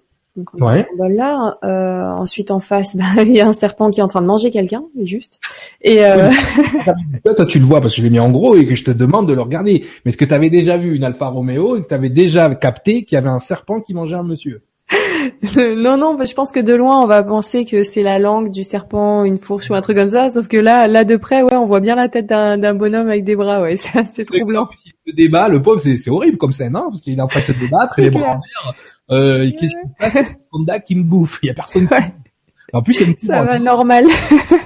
Tout, tout est. Donc y a- ah oui, en plus il y a cette couronne, donc ça symbolise quoi? C'est est-ce que c'est un roi ou quelque chose, ou est-ce que c'est de Ben cet voilà. ordre-là, ou est-ce que le roi c'est le, le cette serpent? croix rouge sur fond blanc. Ok. Ouais. Donc moi, je me suis toujours demandé, c'est bizarre, les chevaliers du temple, c'était les chevaliers du pauvre. D'accord? C'était des gens qui, à un moment donné, euh, ben voilà, ils escortaient les gens euh, en pèlerinage vers la Terre Sainte, ok? Et du jour au lendemain, donc ils sont euh, ils sont abrités dans le temple de Salomon, ils font des fouilles, et un jour ils sortent, et ils se mettent directement, ils se mettent directement, pouf, à créer des choses incroyables, le système bancaire, et ils commencent à avoir une puissance incroyable.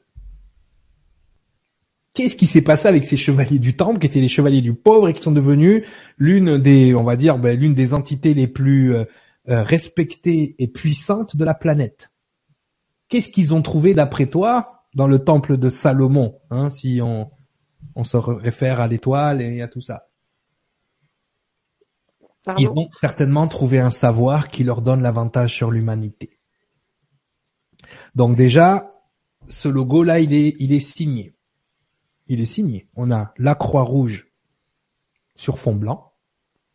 Et de l'autre côté, donc, on a ce fameux serpent. Alors, ce fameux serpent, et là, il faut vraiment faire des recherches. Il faut là, il faut vraiment appuyer sur les symboliques et, déjà faire énormément de recherches et un peu partout dans le monde. C'est-à-dire que ce que je suis en train de vous dire, c'est pas rattaché qu'à l'Europe et à l'Amérique. On le voit, ce serpent, on le retrouve dans les légendes du Quetzalcoatl. D'accord, le serpent à plumes euh, des légendes précolombiennes. Juste réponds à, à Théré, non, euh, qui me dit est-ce que t'es tatouée Nora? Non, je suis pas tatouée parce que ça pique. Non mais c'est quoi Alors ma tatoueuse Muriel, hein, qui est là, qui parlait, elle fait pas mal, hein, si vous voulez aller voir. Par contre, il faut tous aller à Marseille. Et si vous des tatouages sacrés, il faut aller la voir à elle. Ok? Ok, oui, c'est, ça pique. Pas tatouer des symboles, je sais pas quoi, des sigils ou des trucs comme ça. Il faut aller voir quelqu'un comme elle. Elle, elle est spécialiste là-dedans. Et spécialiste depuis très longtemps. Donc voilà. Donc, ce serpent à plumes, il des questions indiscrètes. Et où t'es tatoué? C'est bientôt, hein? T'es taré en fait? Qu'est-ce qui t'arrive, poteau? Enfin bref. Alors, donc voilà. Donc là, on a ce serpent donc qui avale ce monsieur. Donc c'est quelque chose qui est rattaché à une symbolique quand même qui n'est pas juste judéo-chrétienne. Ensuite, on a hop ici donc une représentation de la Grèce antique. Alors, qu'est-ce qu'on voit sur cette représentation? Donc, on voit toujours ce Léviathan, ce gros serpent. Et ce pauvre gars qui se fait toujours bouffer à ah travers le monde, quoi. Lui, il en a marre. Hein. Je pense qu'il en a mérité une Alfa Romeo. Hein. Puis, il en, tout équipé, hein, parce que là, il n'en peut plus. Hein. Toute option, ouais. Ah ouais. Parce que là, le gars, euh, le GPS, GPS, le serpent, il ne trouve plus. Hein. Bon, alors, là, effectivement, et en face de lui, on a la déesse Athéna. Ok. La déesse Athéna, qui est souvent représentée avec trois étoiles dans ses représentations. Donc elle représente la sagesse, hein, tu vois. Bon, on, qu'est-ce qu'elle a la déesse Athéna dans sa main Tu reconnais pas le, symbole euh, Dans quelle main? Dans, Elle a quoi? Alors là, il y a, ouais, si, il y a une plaque, euh, une plaque et de l'autre côté un, un machin. Pardon, je suis désolée, j'ai plus, j'ai plus du tout de vocabulaire ce soir. Non, ce soir c'est symbole, il y a pas de mots. Vas-y, dis, c'est un machin. Euh... je t'ai tout envoyé en image. J'ai les infos en image. Donc déjà il y a une double, il y a une double symbolique et puis on verra aussi. Je te qu'en plus t'as donné la réponse, j'avais toujours pas le mot. J'aurais pu chercher une heure. Il y a une chouette juste derrière elle aussi. Hein, ça aussi c'est signé. Hein. Vous prenez un dollar américain, tous ces symboles, vous les retrouvez. Je vous ai pas fait l'affront de faire le dollar américain ce soir. On verra la pyramide avec euh, l'œil euh, certainement euh, de la Providence, hein, qui est en fait l'œil d'Horus. Bon, donc et trois étoiles. Donc déjà. on a, parlé de l'œil d'Horus avec ce triangle, tout ça, qu'est-ce que ça pouvait symboliser. Donc, euh... donc ça c'est important, hein, ça fait partie de la symbolique aussi maçonnique. Euh, c'est important de, de, savoir justement mais à, quoi ça ça correspond. Donc euh, donc je reviens à, à mes moutons. donc voilà, on a on a donc donc cette Athéna donc qui porte la lumière, hein, porteur de lumière en porte la lumière, ça se dit d'une certaine façon en latin. On dit pas tout de suite le mot, c'est comme Voldemort, on va pas faire peur aux gens. Ça, je sais. Rattaché au porteur de lumière, on a trois étoiles. Trois étoiles, bien évidemment. Hein, on le sait tous, c'est Orion. Ouais. Qui a utilisé Orion dans son logo? Moi. donc Orion rattaché euh, donc au porteur de lumière et bien évidemment aux trois pyramides d'Égypte. Exact. Donc on revient toujours dans cette géométrie des bâtisseurs, hein, rattachée aux trois pyramides d'Égypte. Ok, donc ce qu'on appelle le baudrier d'Orion. On le verra, euh, Orion est euh, représenté aussi dans d'autres, euh, dans le tarot par exemple, dans la carte du mât, il me semble. Oui, c'est ça. Donc donc voilà, donc on a Orion. Ah, déjà on a des indications. Alors toutes les indications, toutes les symboliques, elles sont à la fois terrestres, mais aussi, je vais pas dire extraterrestres, mais presque. Mais presque. des étoiles.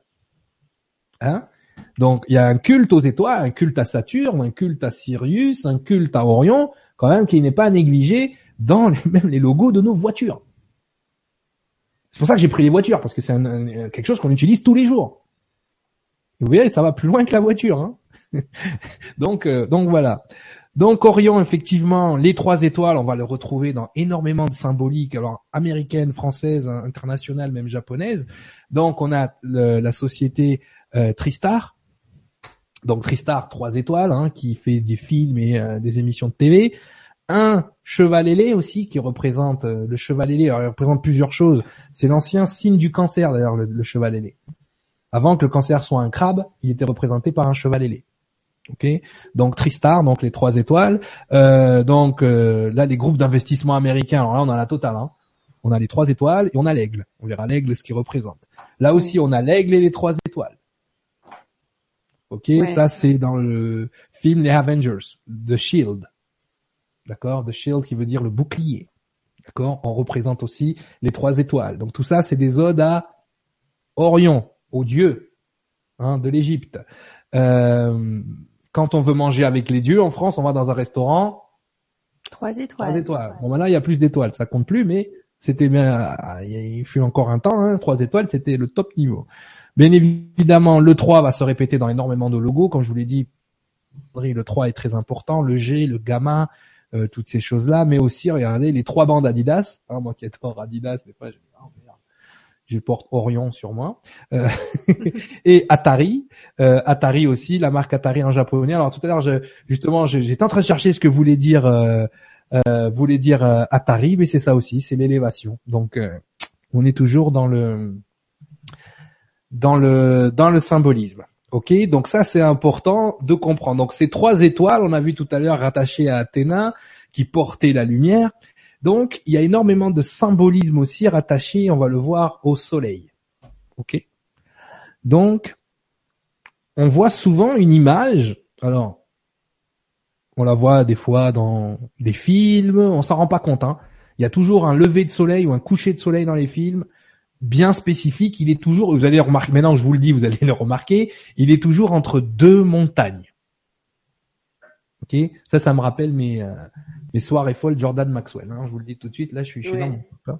Donc entre deux montagnes, Euh, ces deux montagnes en fait, euh, elles sont symboliques aussi.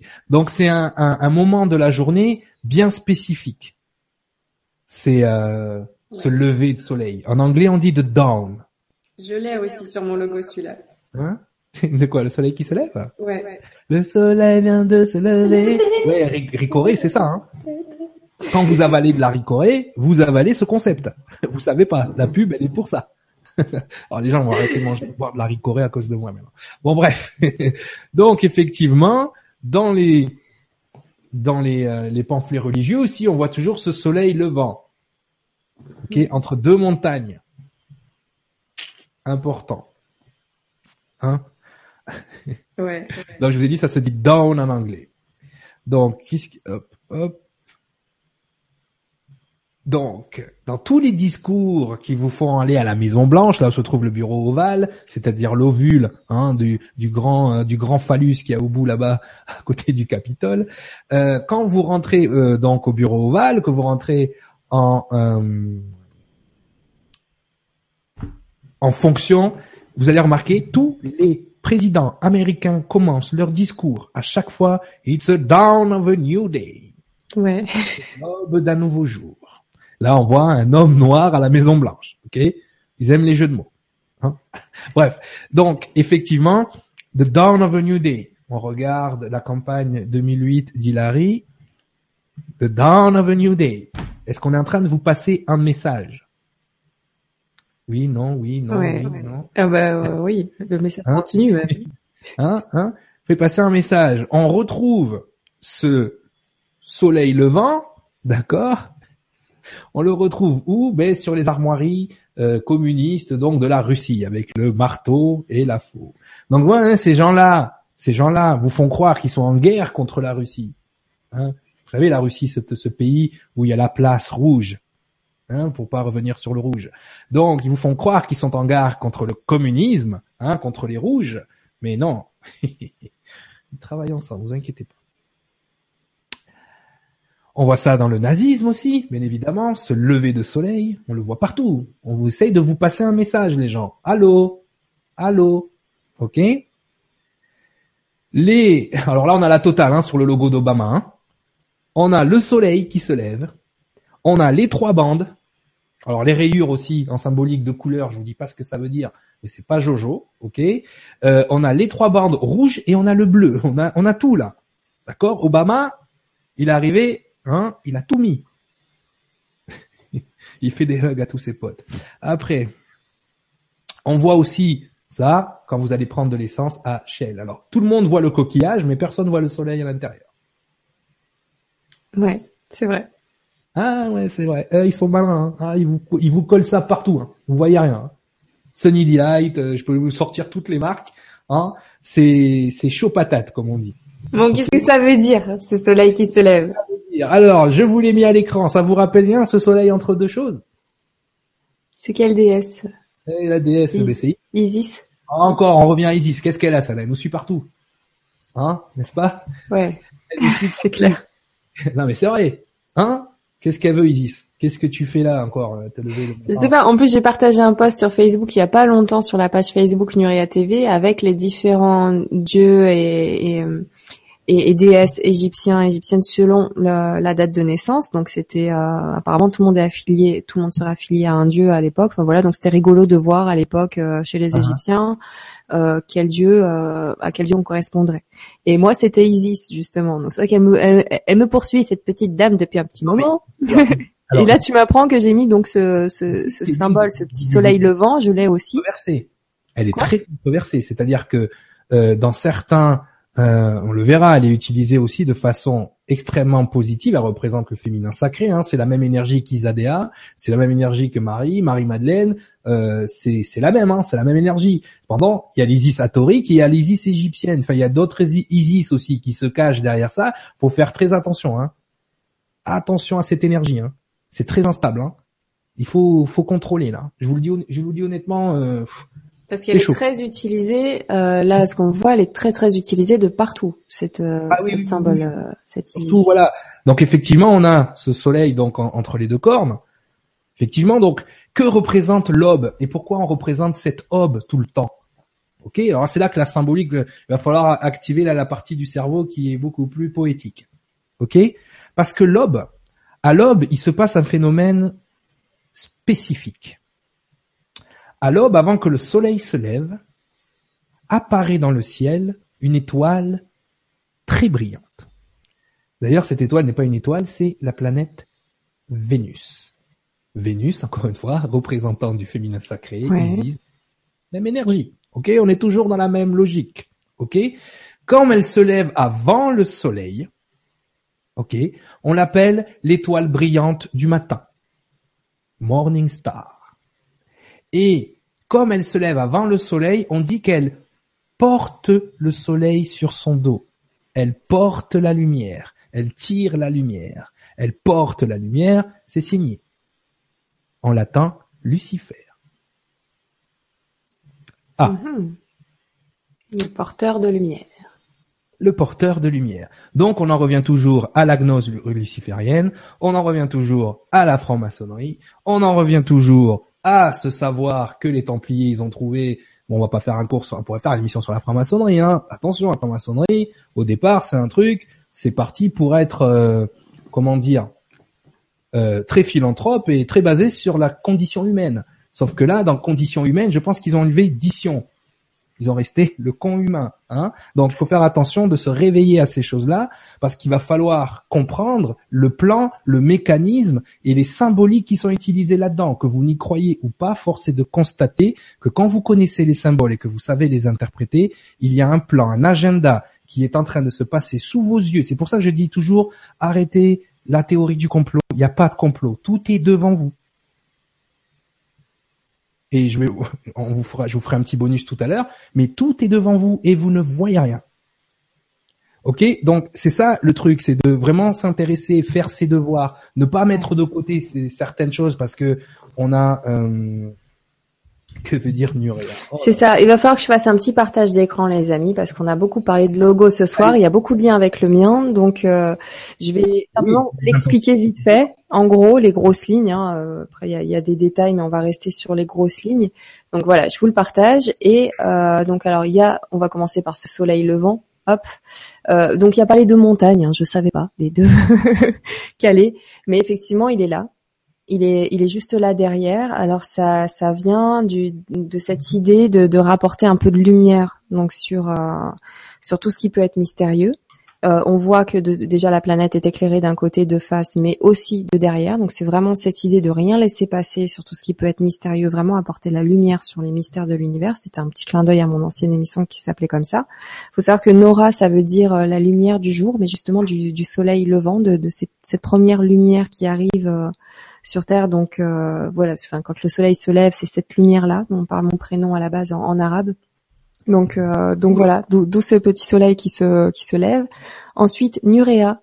Euh, Nurea, donc euh, c'est c'est l'origine, vraiment l'origine du prénom Nora. L'essence même de ce prénom-là, c'est un c'est un terme, donc c'est un prénom qui vient du proto-sumérien. Donc j'avais vu ça dans le livre d'Anton Parks sur le livre de Nuria. Voilà, ça m'avait vraiment interpellé. Et comme j'avais dans l'idée avec Nuria TV de repartir à la base des informations, je trouvais ça très sympa de, partir à la base du coup de ce prénom-là symboliquement. Et, euh, et voilà, c'est pour ça que la chaîne s'appelle Nurea. C'est vraiment, vraiment revenons à la base des choses pour aller chercher toutes les informations et aller au plus loin possible. D'où ce U de Nurea qui, qui représente un peu, qui me rappelle, j'avais demandé expressément de cette façon-là parce que ça rappelle l'oméga. Donc on va faire le tour de l'alpha à l'oméga. L'alpha étant Nurea la base, et ce U représentant donc cet oméga, la fin de l'histoire, en espérant qu'on y arrive un jour. Il y a effectivement ces trois étoiles, et euh, placées de la même façon qu'Orion. Donc on voit que la petite dernière, au lieu d'être euh, alignée avec le cercle, ça aurait fait un, petit cercle. Elle est décalée, c'est vraiment pour représenter Orion. Là, c'est toutes ces histoires qu'on entend sur l'archéologie interdite, sur plein plein de choses qui viendraient apparemment de cette constellation d'Orion. Donc on garde ça en point de mire. On veut, c'est le dans l'idée de rechercher, mais qu'est-ce qui relie autant de choses à Orion, à cette constellation. Ça m'interpelle énormément. Donc j'ai voulu mettre ça dans le logo parce que c'est un petit peu euh, jusqu'où on veut aller. Dans, dans cette idée d'aller très très loin dans les informations qu'on va essayer de trouver sur Nuria TV, il faut absolument qu'on arrive au bout d'un moment à comprendre pourquoi. Pourquoi Orion revient aussi vite, aussi souvent sur euh, tous ces thèmes-là, euh, que ce soit, enfin peu importe les thèmes sur Nuria TV, il y a, y a souvent Orion qui apparaît. Donc voilà. Ensuite les couleurs, euh, le couleur, la couleur violette, bah forcément en plus entre ce lien entre le rouge et le bleu, que tu avais déjà expliqué ce soir c'est tout ce qui va être dans le mystère. Le, et c'est tout ce qui va être dans le mystère, voilà, les choses un, un petit peu. Le luxe aussi, c'est bien. Mais non, exactement, avec vraiment bien. C'est c'est une belle couleur. Hein. C'est la couleur de Saint Germain, la flamme violette. C'est énormément d'énergie positive. Donc c'est cette protection avec le violet, ça rapportait tellement tellement de choses de, de bien-être ce violet que vraiment c'était la base du site internet, c'est ce violet. Ensuite il y a cette petite touche de bleu pour ce côté apaisant parce que des fois on va passer par des sujets qui peuvent être un petit peu euh, perturbants tout ça donc je voulais que l'univers derrière ne soit pas noir et obscur. Là, c'est un faux univers, c'est pas tout à fait comme ça. Mhm. Mais euh, mais je voulais quand même rajouter quand même beaucoup de lumière dans, dans cet univers-là derrière et, euh, et cet apaisement par le bleu. Il y a du vert sur la planète, c'est pas pour rien. Le vert, c'est le symbole de l'amitié, de la fraternité. On est tous ensemble dans cette histoire, dans cette aventure. Donc je voulais qu'il y ait cet aspect-là aussi de, de, fraternité. Et on se trouve sur une planète Nurea TV. Je voulais pas que ce soit la planète Terre, je voulais que ce soit une autre planète. Je veux qu'à partir de là, quand on se réunit sur euh, sur Nurea TV à ce moment-là, on n'est plus conditionné par euh, le, formatage qu'on a qu'on a eu sur euh, ici jusqu'à maintenant dans nos vies, dans notre parcours, dans la société et tout ça. On est un petit peu dans un autre monde. Quand on se retrouve sur une émission, on est sur Nuria TV. Voilà. Et de là, on regarde un petit peu comment on vit, on regarde un peu ce qu'on a trouvé sur Terre, on regarde un petit peu tout ça, mais avec vraiment une grande distance. Et, euh, et ça nous rappelle aussi que c'est tellement immense dans l'univers que voilà, ça ouvre déjà l'esprit par le logo en lui-même sur Nuria TV. Je m'arrête là parce que je pourrais encore développer pendant un petit quart d'heure, mais ça a été vraiment magnifique de, trouver tout ça et je trouve ça intéressant ce soir de voir ces liens avec Orion, mais la façon dont moi ça m'a interpellé, ce que j'avais envie de, faire là-dessus euh, par rapport à ce que ce qu'on voit avec toi, ben voilà, c'est ça m'intrigue. Euh, le soleil se levant, tu vois, avec ce lien. Donc moi c'était vraiment là pour le coup mon, mon, petit clin d'œil. Euh, sur mettre la lumière sur toutes euh, sur tous ces mystères et en même temps relié encore avec ce prénom Nora. Faut savoir quand j'ai créé ça, j'étais censée créer Nuria TV seule hein, à ce moment-là. Donc vraiment, j'ai mis tout mon cœur là-dedans et, et, voilà. Il se trouve qu'aujourd'hui, je, je, travaille avec Guillaume, mais il a participé. D'ailleurs, le, petit point, la petite pointe de verre, euh, c'était lui aussi. Ce petit clin d'œil à on est allé, on est tous ensemble, et c'est aussi son intégration dans Nuria TV. À ce moment-là, on avait rajouté ça sur la planète aussi. Donc on est vraiment tous ensemble. Voilà, allez, je m'arrête là pour la petite histoire sur Nuria TV et on enchaîne avec euh, peut-être quelques questions euh, te concernant sur euh, sur la suite ou si tu veux développer donc cette partie-là sur la photo sur laquelle on s'est arrêté. Terminé et puis effectivement donc vous avez avec la façon dont Nora a, échafaudé son logo, vous avez la preuve qu'avec une bonne intention et les mêmes symboles parce que là on est dans la même symbolique de ce que je suis en train de vous dire. Euh, avec une autre intention et les mêmes symboles, on repart dans la quête essence et dans l'origine euh, de ce qui est vraiment Orion par rapport à nous au niveau de notre ADN, on va le dire comme ça. Euh, tout à l'heure, j'ai vu une question sur la croix de Ankh, euh, la croix égyptienne. Elle, arrive avant l'Égypte, cette croix-là. J'espère que peut-être je pourrais trouver un logo vite fait pour, enfin, une, une, fresque vite fait pour vous le montrer. Mais les gens qui sont euh, familiers avec les Anunnaki comprendront ce que je voudrais, euh, je vais, je vais développer. Euh, mais c'est vrai que euh, Nora vient de montrer exactement, ben, la, comment on peut prendre une symbolique et avec une autre intention, avec une intention qui est beaucoup plus originelle par rapport à Orion, par exemple, ce que tu as voulu mettre par rapport au soleil qui se lève. Le soleil qui se lève, normalement, doit être synonyme de justement de, de du renouveau, de la lumière qui vient éclairer les ténèbres. Donc, en fait, c'est très symbolique et c'est très bon de l'avoir utilisé parce que tu amènes de la lumière sur le mystère, tu amènes de la lumière euh, sur les ténèbres, donc tu, tu amènes la connaissance à ceux qui sont ignorants. Donc c'est ça que ça doit représenter le soleil levant. Le problème, c'est que ces symboles-là ont été détournés. Ok Donc effectivement, toi, tu l'as pas détourné, tu l'as utilisé pour ce que c'était. Ben oui. Lucifer a fait manger l'arbre de la connaissance à Adam. Le soleil levant, l'étoile brillante du matin. C'est comme ça qu'on l'appelle. Lucifer Morning Star. C'est son nom son nom de famille, Morning Star, l'étoile brillante du matin. Donc effectivement, maintenant, vu que la religion a rattaché Lucifer au diable, ben on va se dire, est-ce que c'est bien d'amener la connaissance aux gens ou pas? Ben oui, c'est bien d'amener la connaissance aux gens. C'est important, c'est même pas, c'est le savoir qu'il faut amener. La connaissance, on peut tous en accumuler hein, pendant des jours, des jours et des heures à lire des livres, mais le savoir, c'est autre chose. C'est quelque chose qu'on est capable d'appliquer et d'expliquer aux autres, le savoir. La connaissance, c'est juste, euh, voilà, on accumule du, on accumule des mots dans notre tête euh, qui servent à rien. Donc ça, voilà, donc ça représente voilà l'étoile brillante du matin. Alors on va finir avec quelques symboles que j'ai pris au hasard justement pour euh, les gens qui se demandent euh, au niveau de, l'œil d'Horus. Et eh ben il est représenté énormément dans énormément de logos de, de chaînes américaines comme CBS, dans le logo d'AOL, mais chez nous dans l'émission Love Story, d'accord, ou dans les opticiens mutualistes, tous ces logos là sont, sont, sont répétés euh, effectivement, donc je crois l'avoir mis dans un symbole. Euh, alors attends, je vais repartir dans les symboles détournés. Je crois avoir. Il va falloir que j'éteigne tout. Hop, on éteint. Hop, les autres symboles. Ouais, je l'ai là. Je le vois. Je l'avais pris au cas où il y avait la question, justement.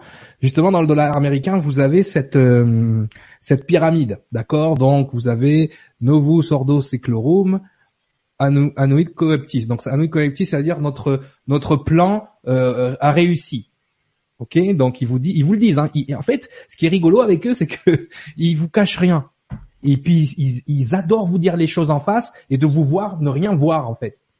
D'accord? Mais ce qui est encore plus rigolo là, c'est que quand on mélange les, les symboles sacrés, qu'on met une étoile qu'on met une étoile de, on va l'appeler l'étoile de David parce que tout le monde la comprend, la, connaît comme ça. Mais quand on met un saut de Salomon sur la pyramide, on retrouve donc dans ici on retrouve l'œil de la providence, donc l'œil d'Horus. Mais on retrouve aussi, si on prend les lettres qu'indique chaque pointe des étoiles, on a un M, on a un A, on a un S, on a un O et on a un N. Mason en anglais. Maçonnerie, Freemason. D'accord? Donc, ils, ils, je veux dire, c'est, ça devient ridicule après quand on connaît les symboles. On se dit mais qu'est-ce qu'on est hmm?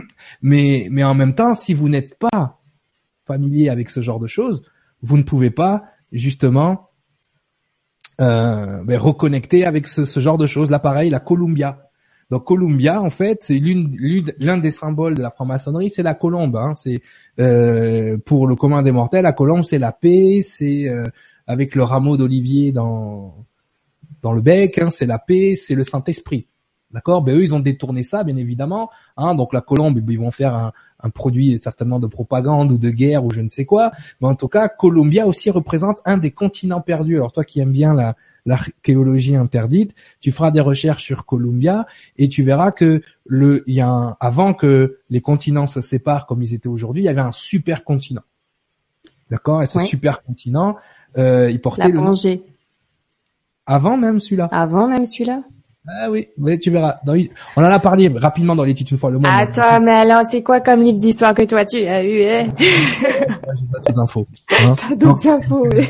Euh, donc effectivement, on en a parlé un petit peu dans Il était une fois le monde, mais surtout on en avait parlé parce qu'on a toujours cette représentation. Donc on sait plus trop si c'est Marie, si c'est Athéna, si c'est la statue de la liberté, mais en tout cas, elle représente à un moment donné quelqu'un qui porte la lumière avec cette énergie de Columbia.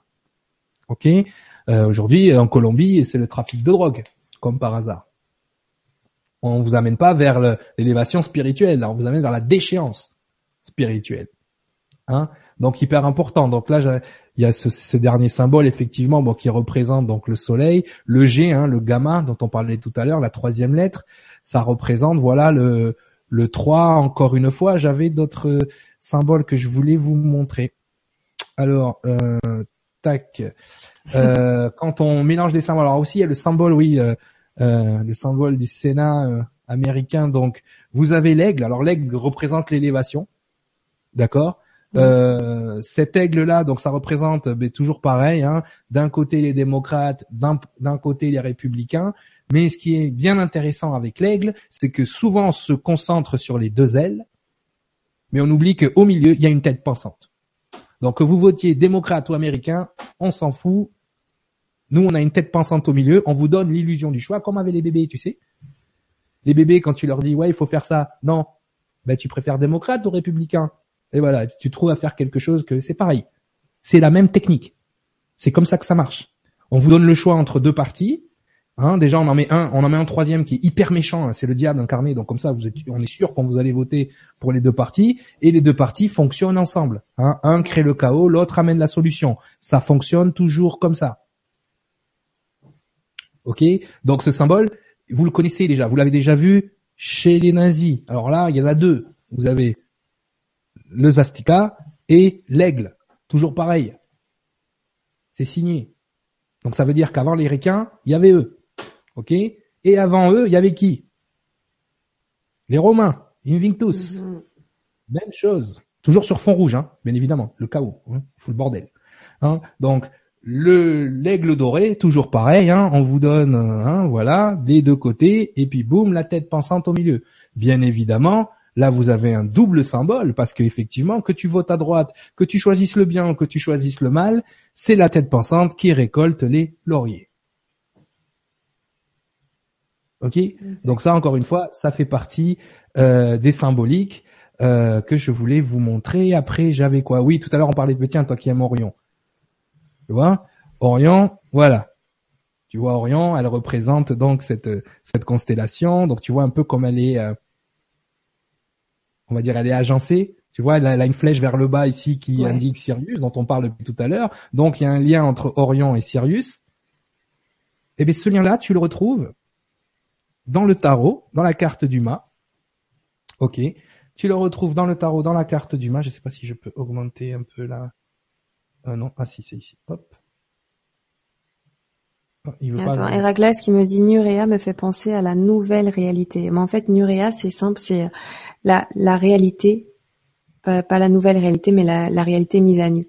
Vrai. Voilà, sans, sans barrière, sans rien. Nurea bon, je peux pas, je peux pas. aussi Héraclès. Merci beaucoup pour ton commentaire. Je, peux pas l'augmenter plus que ça, mais si tu regardes. C'est déjà pas mal. Je pense qu'après, sur un téléphone portable, ça risque d'être un petit peu compliqué. On pense très fort à vous. On, revoit justement la, la structure de la constellation. Et en bas, en bas, là, si tu veux, là où il y avait Sirius tout à l'heure, on a un petit chien bleu. Oui. Et Sirius, tu sais comment on l'appelle Il y a Canus Major et Canus Minor. Donc le, la constellation du chien. Et le soleil de Sirius est bleu. Donc tu vois, dans le tarot, ça existait déjà. C'est cette carte, c'est quasiment ben, une carte du, ce, cette carte de tarot, cet arcane, c'est une carte du ciel, comme souvent dans le tarot. D'accord, on a énormément, on va retrouver des cartes dans le tarot, comme tout à l'heure on parlait de euh, de la croix à l'envers, hein, le pendu. Hein, on va retrouver des symboliques avec les étoiles à cinq branches. On va retrouver, bon là, je suis pas non plus un méga spécialiste du tarot. J'ai mon pote Anthony avec qui je parle souvent le soir, et justement, on fait des, on s'amuse à faire des, des rapprochements entre les 144 000 et le tarot, la Torah et le tarot, les écrits. On s'éclate hein, le soir, hein, mais bon après, euh, c'est pas tout le monde qui s'éclate en faisant ce genre de choses.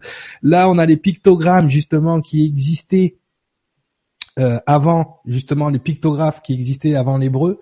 Donc on a les représentations de chaque lettre, euh, Aleph, Bet, Gimel, donc avec des, dessins. Je vous invite à faire ces recherches-là. C'est incroyable, hein, comme vous retrouvez des, des symboliques qui, si on les regarde, euh, par exemple Haïn, ça existe aussi en arabe. Hein, quand tu fais je vais te Haïn, c'est-à-dire je vais te mettre le mauvais œil. Donc c'est dessiné par un œil. Mais Haïn, c'est un œil avant d'être le mauvais œil. Donc on voit comment le symbole peut être, euh, voilà, c'est la vue, c'est l'expérience avant d'être le mauvais œil, avant d'être la malédiction. Euh, c'est comme Guimel, on retrouve Guimel, donc la troisième lettre, encore une fois, euh, de l'alphabet euh, grec, mais aussi de l'alphabet hébraïque, et on voit que ça ressemble à une équerre. Encore l'équerre, très très très très très cher à nos amis de la franc-maçonnerie, l'équerre. Hein, on voit le gamma. Hein, ça, ça, ça, ça ressemble aussi. Après, qu'est-ce que je voulais vous montrer? Mais là, je pense que pour ça, c'est le tout. Je voulais vous faire un petit, un petit cadeau. Oh, j'adore les cadeaux. Justement, euh, c'est un petit teaser aussi pour le reportage qu'on a fait à Rennes-le-Château. Donc, on est parti à Rennes-le-Château justement parce que nous, on est des chasseurs de trésors. Enfin, on suit les, symboliques. Et c'est vrai, il nous est arrivé quelque chose d'extraordinaire, c'est que on avait donné rendez-vous à tous les gens qui étaient sur, euh, qui, qui venaient voir le, le reportage à Rennes-le-Château on leur avait donné rendez-vous à Carcassonne, c'est-à-dire à quelques kilomètres de Rennes-le-Château. Donc, évidemment, quand on suit Rennes-le-Château, on suit le féminin sacré, on suit l'histoire du Da Vinci Code, donc on suit la descendance du Christ, on suit euh, toute cette euh, symbolique autour du, du, féminin sacré. Et en fait, dès qu'on est arrivé, donc euh, dès qu'on est arrivé à Carcassonne, on n'a pas pu se garer tout de suite devant le restaurant. On est allé faire quelques plans de vue de la cité de Carcassonne et on est tombé sur une on est tombé sur une place donc euh, qui s'appelle, je ne me rappelle plus le nom de la place, il y a le musée des Beaux-Arts. Et donc de suite, quand on arrive au musée des Beaux-Arts, on est, on est tout de suite accueilli par le féminin sacré.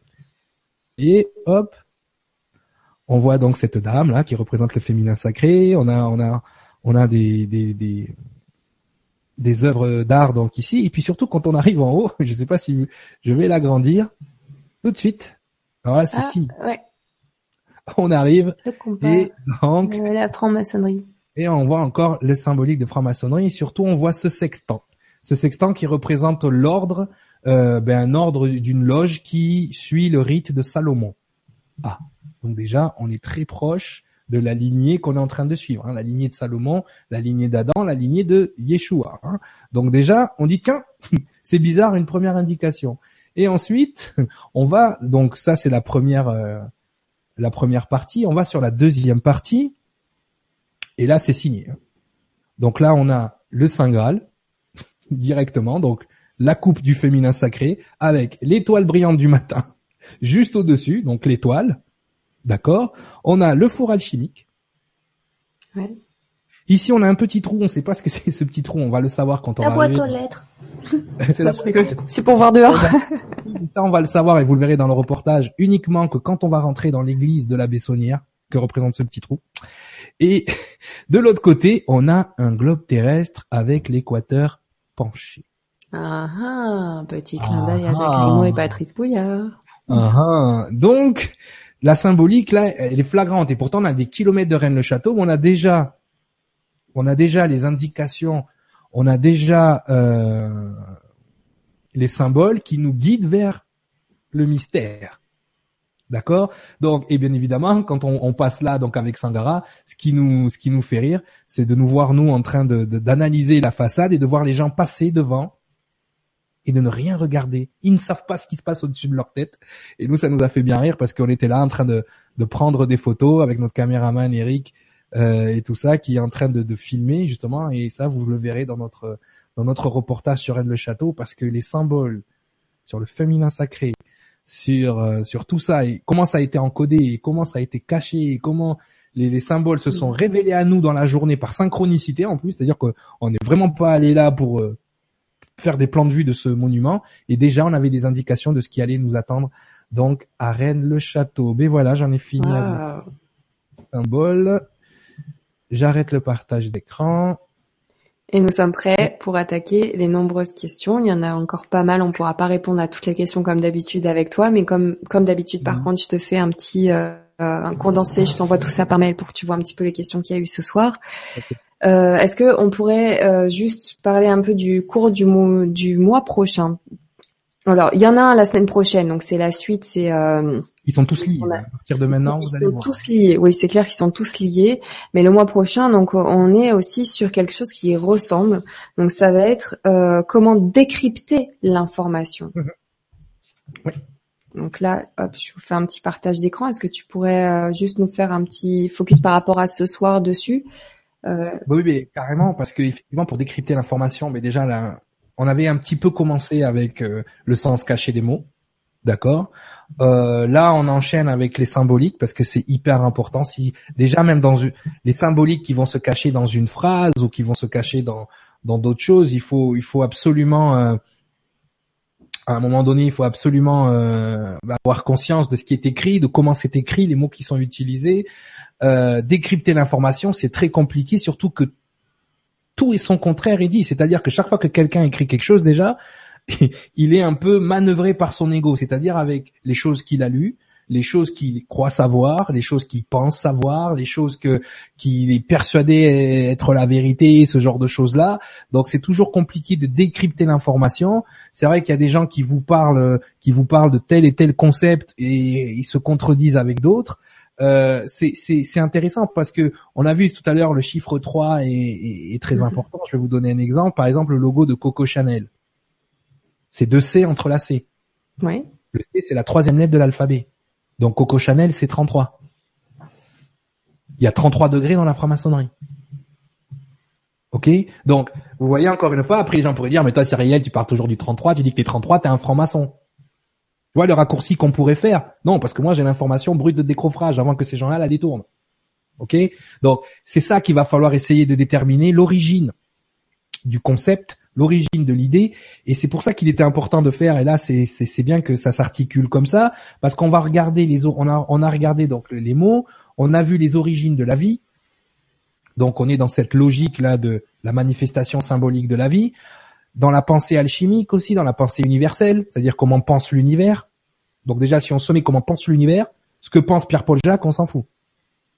Euh, là, on a Bibi directement en direct. Quand tu penses comme l'univers, forcément, euh, ce que dit un tel ou un tel, euh, ça a plus beaucoup de poids. Tu vois, la vie d'un tel ou un tel, ça a plus beaucoup de poids. Donc, donc ça, c'est c'est hyper important. Donc les symboles vont nous aider aussi. Et quand on va décorter, décortiquer l'information, on va aussi décortiquer la structure de l'information pour pouvoir déjà déterminer d'où vient l'information, quelle est la source de l'information, pourquoi ce point de vue-là amène cette info? Pourquoi l'autre point de vue amène une autre info, finalement, on va se rendre compte que c'est la même info vue d'un point de vue différent. D'accord? Donc, si tu viens de Sirius, tu vas voir les choses de telle manière. Si tu viens de Orion, tu vas voir les choses de telle manière. Si tu es pré-adamique, tu vas voir les choses d'une telle manière. Si tu es adamique, tu vas voir les choses de telle manière. Et ça, tu ne peux voilà. Et je, je fais donc un petit saut sur le cours de la semaine prochaine sur comprendre les origines de l'homme, parce que tu parles de tout ça. Eh bien, exactement. Tout est lié, tous les cours sont liés. Déjà que sur, dans l'humanité, euh, enfin dans les hommes sur Terre tels qu'ils sont aujourd'hui, il y a deux races distinctes. Vraiment, là je parle pas de race d'ethnie, hein. je parle de vraiment deux façons de fonctionner distinctes. Ok, je pense à tous les nouveaux là en ce moment, hein, parce que tu vas très vite et il y a énormément de nouveaux. Et euh, donc encore une fois, on se détend et. Vous voulez du coton les nouveaux?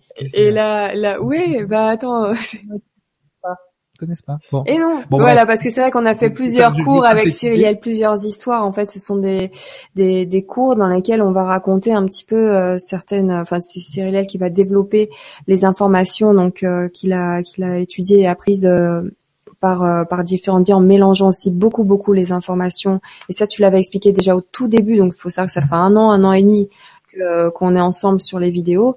Donc tu vas dire des choses très très vite et moi je pense toujours aux, nouveaux qui arrivent, qui n'ont pas vu tous les autres cours.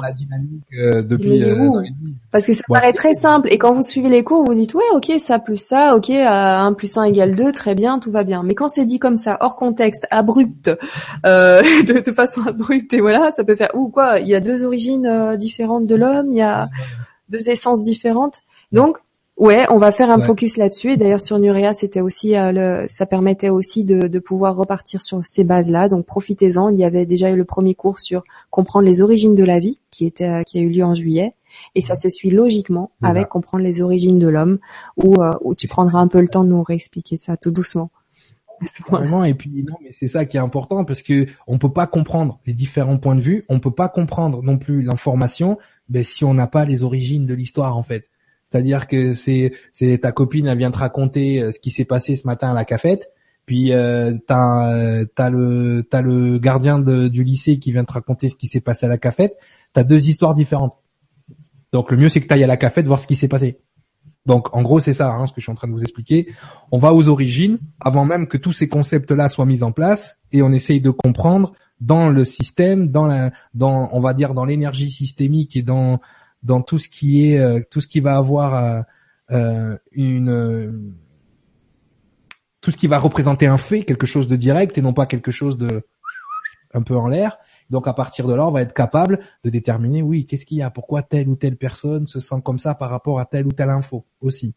Donc ça, c'est c'est intéressant. De, tout tout ce tout ce tout est lié.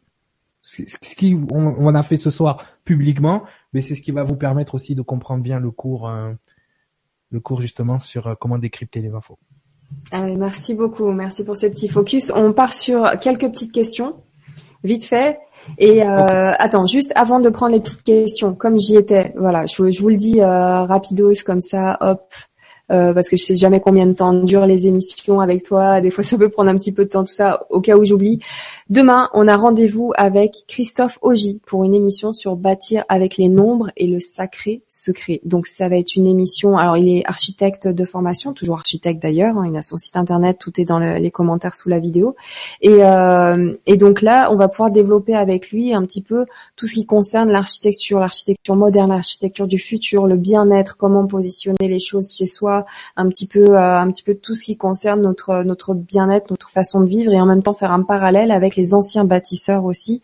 Donc ça va être vraiment une émission très enrichissante là-dessus et, euh, et vraiment très très intéressante parce que ça concerne tout le monde. Là, euh, c'est clair que cette émission avec lui est, est surprenante. J'ai déjà échangé avec Christophe, c'est quelqu'un de vraiment génial et on s'est vu d'ailleurs cet après-midi pour préparer l'émission de demain ça va être vraiment très intéressant. Donc je vous invite demain à nous retrouver sur Nuria TV en accès libre. Donc euh, vous tapez www.nuria.tv pour avoir toutes les infos et les liens pour voir les vidéos.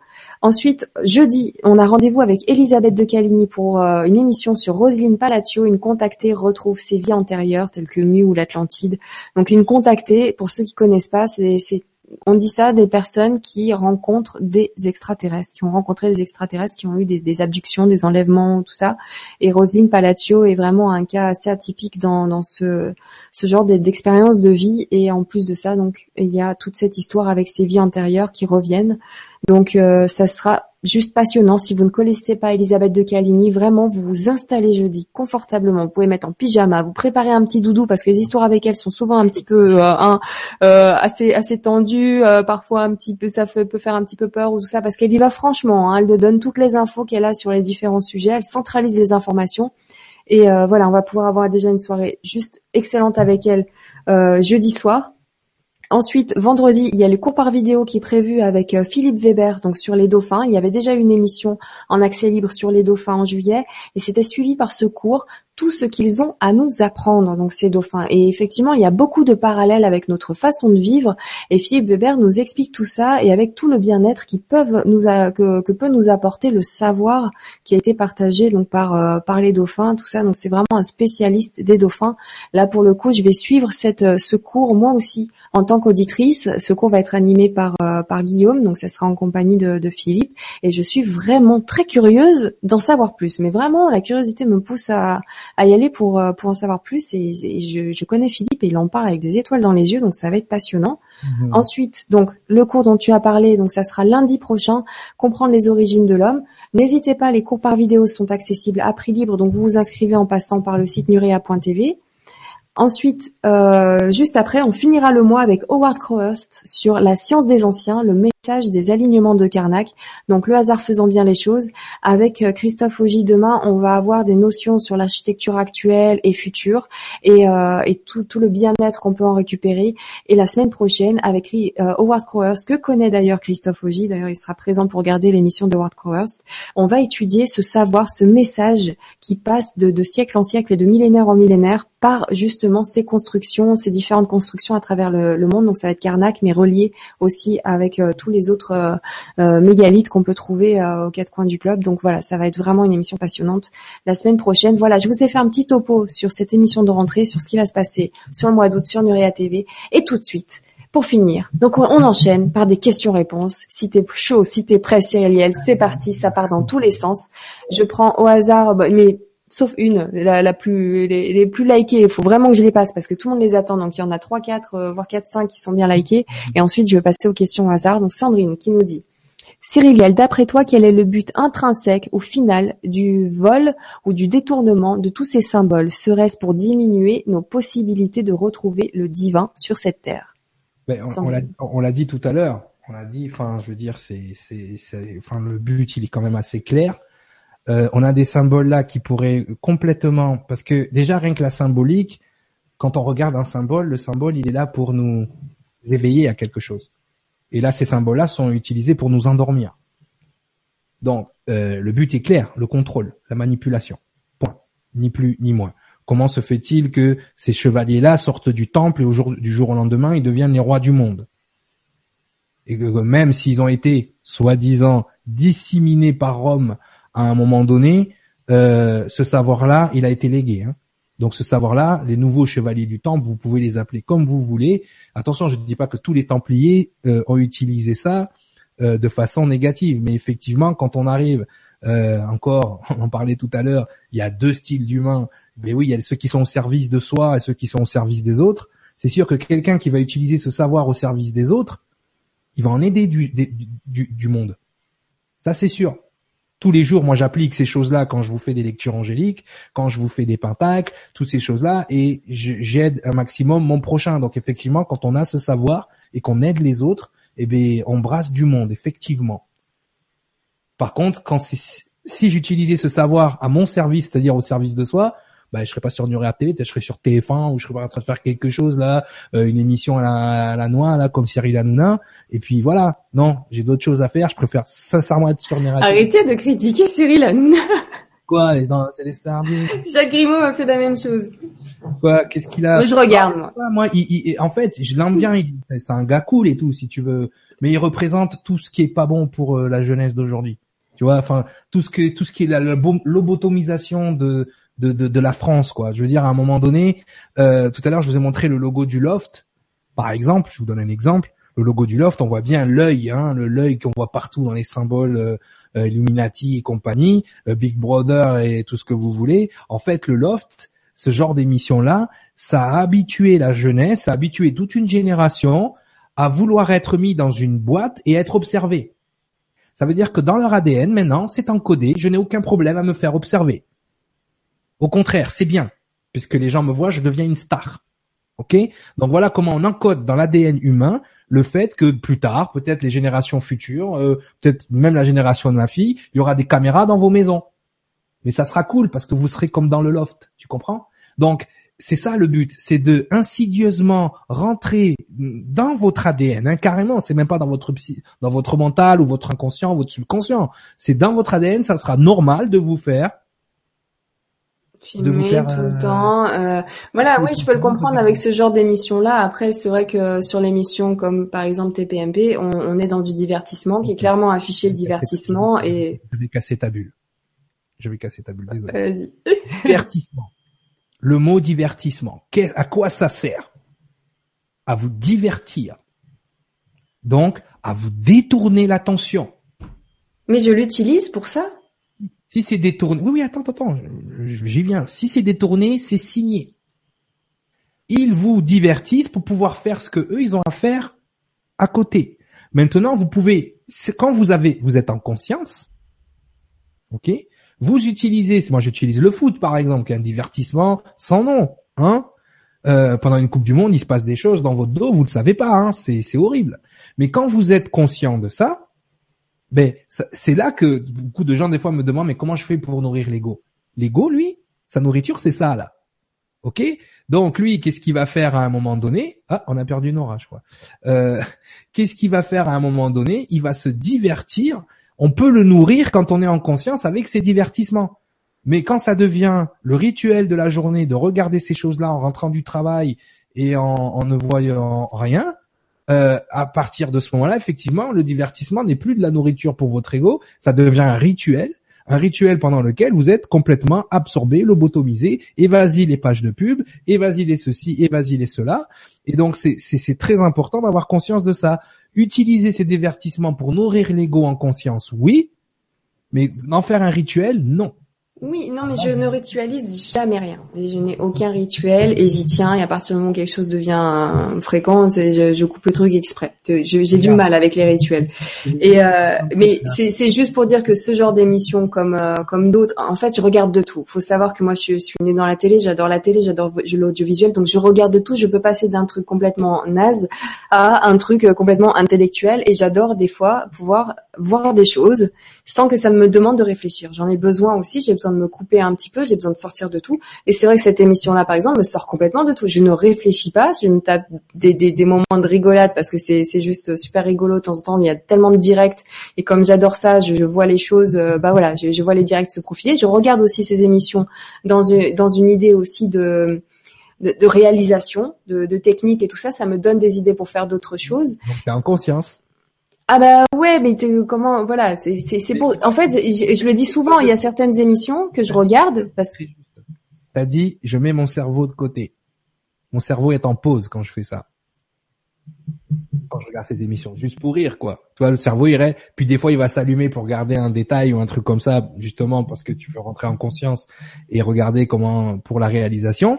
Mais tu l'as dit, t'as dit mon cerveau est off à ce moment-là. Oui, mais, c'est c'est une c'est ce que je sais. Je sais qu'à ce moment-là, mon cerveau, voilà, c'est pour le mettre un petit peu en off, un petit peu en en repos. Et puis euh, et puis ça peut faire vraiment du bien. Et après euh, de temps en temps bah ça va être euh, quasiment tout le temps en fait ça va être autre chose. Et je vais mélanger. Il faut toujours varier. Il faut varier les toxines. Donc je varie aussi toutes les sources d'informations. Mais tu vas pouvoir me enfin je peux facilement euh, trouver génial de regarder euh, le, les émissions euh, du gouvernement mercredi après-midi ou tard le soir sur sur LCI, me, taper ce genre de je vous assure que j'aime bien. Et je ne dors pas devant, mais j'aime bien voir aussi comment fonctionnent les choses entre eux. Et je vais regarder aussi des différents documentaires à gauche et à droite. RMC Découverte, c'est la chaîne la plus qui reste le, plus sur ma sur ma télé, mais je, vais vraiment aimer aller de partout. Et je n'ai aucun tabou sur les émissions. Le seul truc où j'ai vraiment du mal, ce sont les, les ch'tis euh, quelque part. J'ai du mal parce qu'ils s'embrouillent des fois, ça me fait des montées de tension. C'est juste pas possible. Mais euh, et le Marseillais, tout ça. Oui, voilà, c'est ça. C'est ça me fait des montées de tension. Je te jure. Pourtant, je, je, je regarde tout et rien rien ne me dérange plus que ça à partir du moment où j'ai pas 5 ans et euh, enfin ou, même 15 ans euh, voilà je sais comment parler avec les autres je sais comment échanger je sais tout ça donc je je fais attention euh, enfin ça, ne va pas m'influencer plus que ça.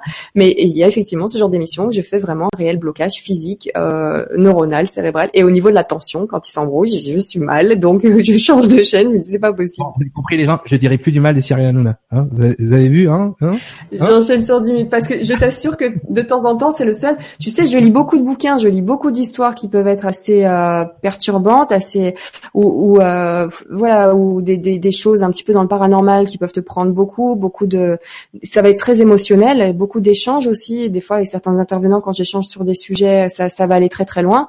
Je peux t'assurer qu'une émission de ce genre-là, ça me détend ça me fait du bien. Là, on est à la base de la base de la base. C'est moi, c'est le foot, c'est pareil. C'est, je me mets devant un match de foot. Franchement, Nora, tu me vois, moi, tiens, un jour, on va à Geoffroy Guichard tous les deux. Euh, en plus, j'ai failli y aller la dimanche. Hein.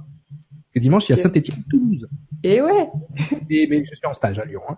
Donc, mais euh, mais tu vois, et tu me vois dans un stade, jamais tu prends ce que c'est moi. Hein.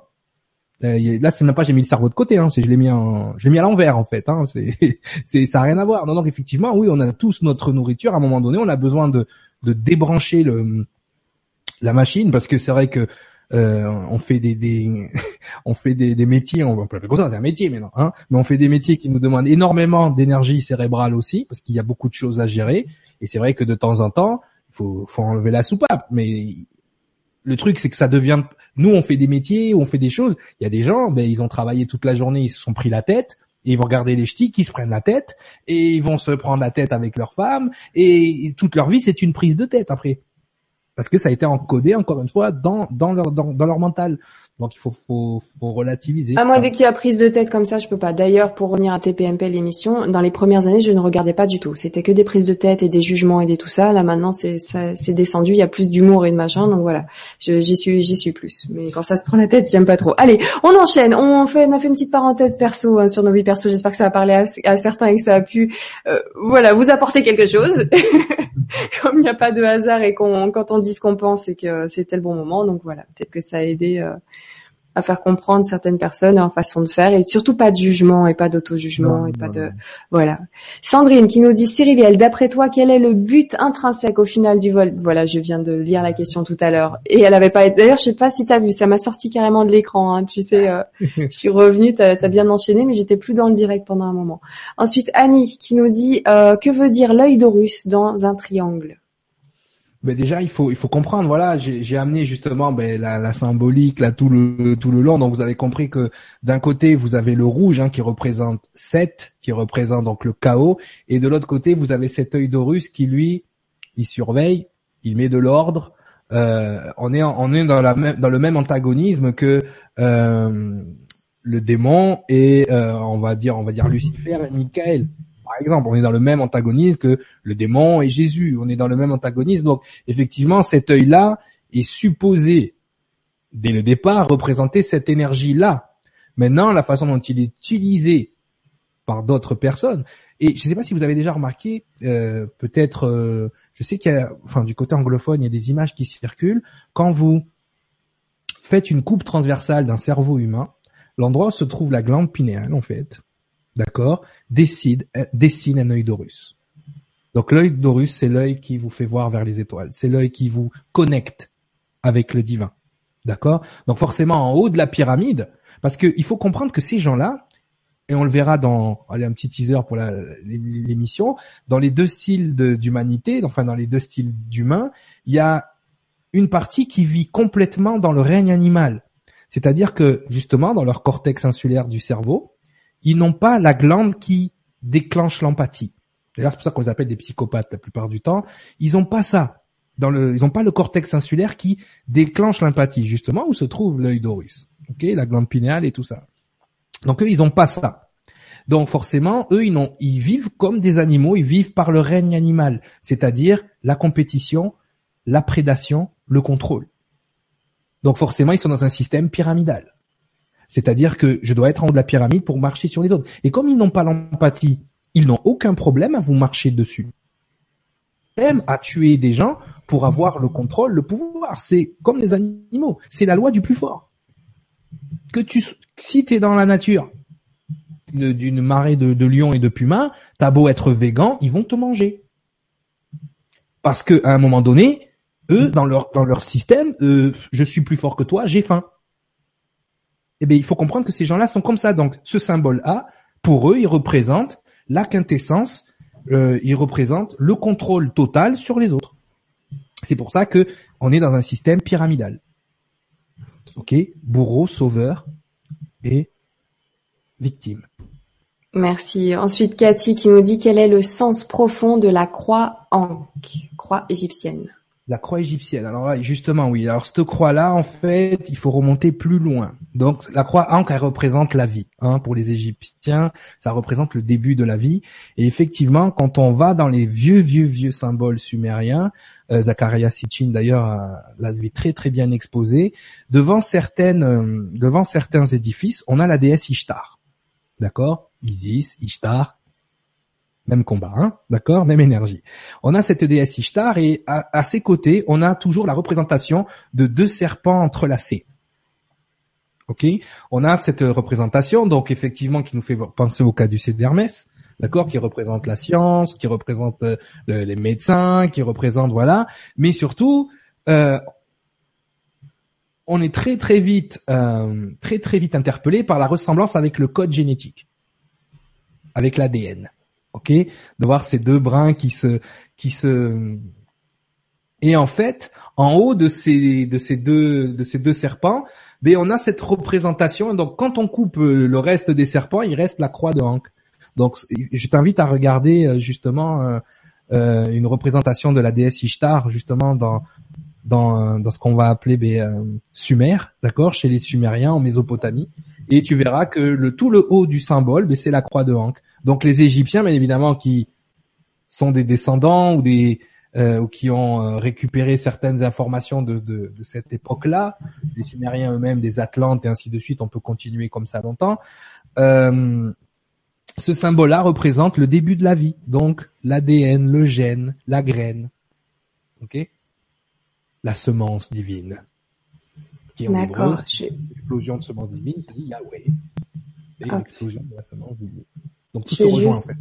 Voilà, c'est la déesse Ishtar. Voilà. Alors, euh, laquelle? C'est moi, c'était sur un truc. Alors attends, moi je l'avais vu. Attends, je vais le chercher peut-être aussi sur un truc euh, Anunnaki. Je vais taper pour la recherche. Il faut que tu tapes Ishtar et ADN, je pense, ou Ishtar avec euh, Kadu.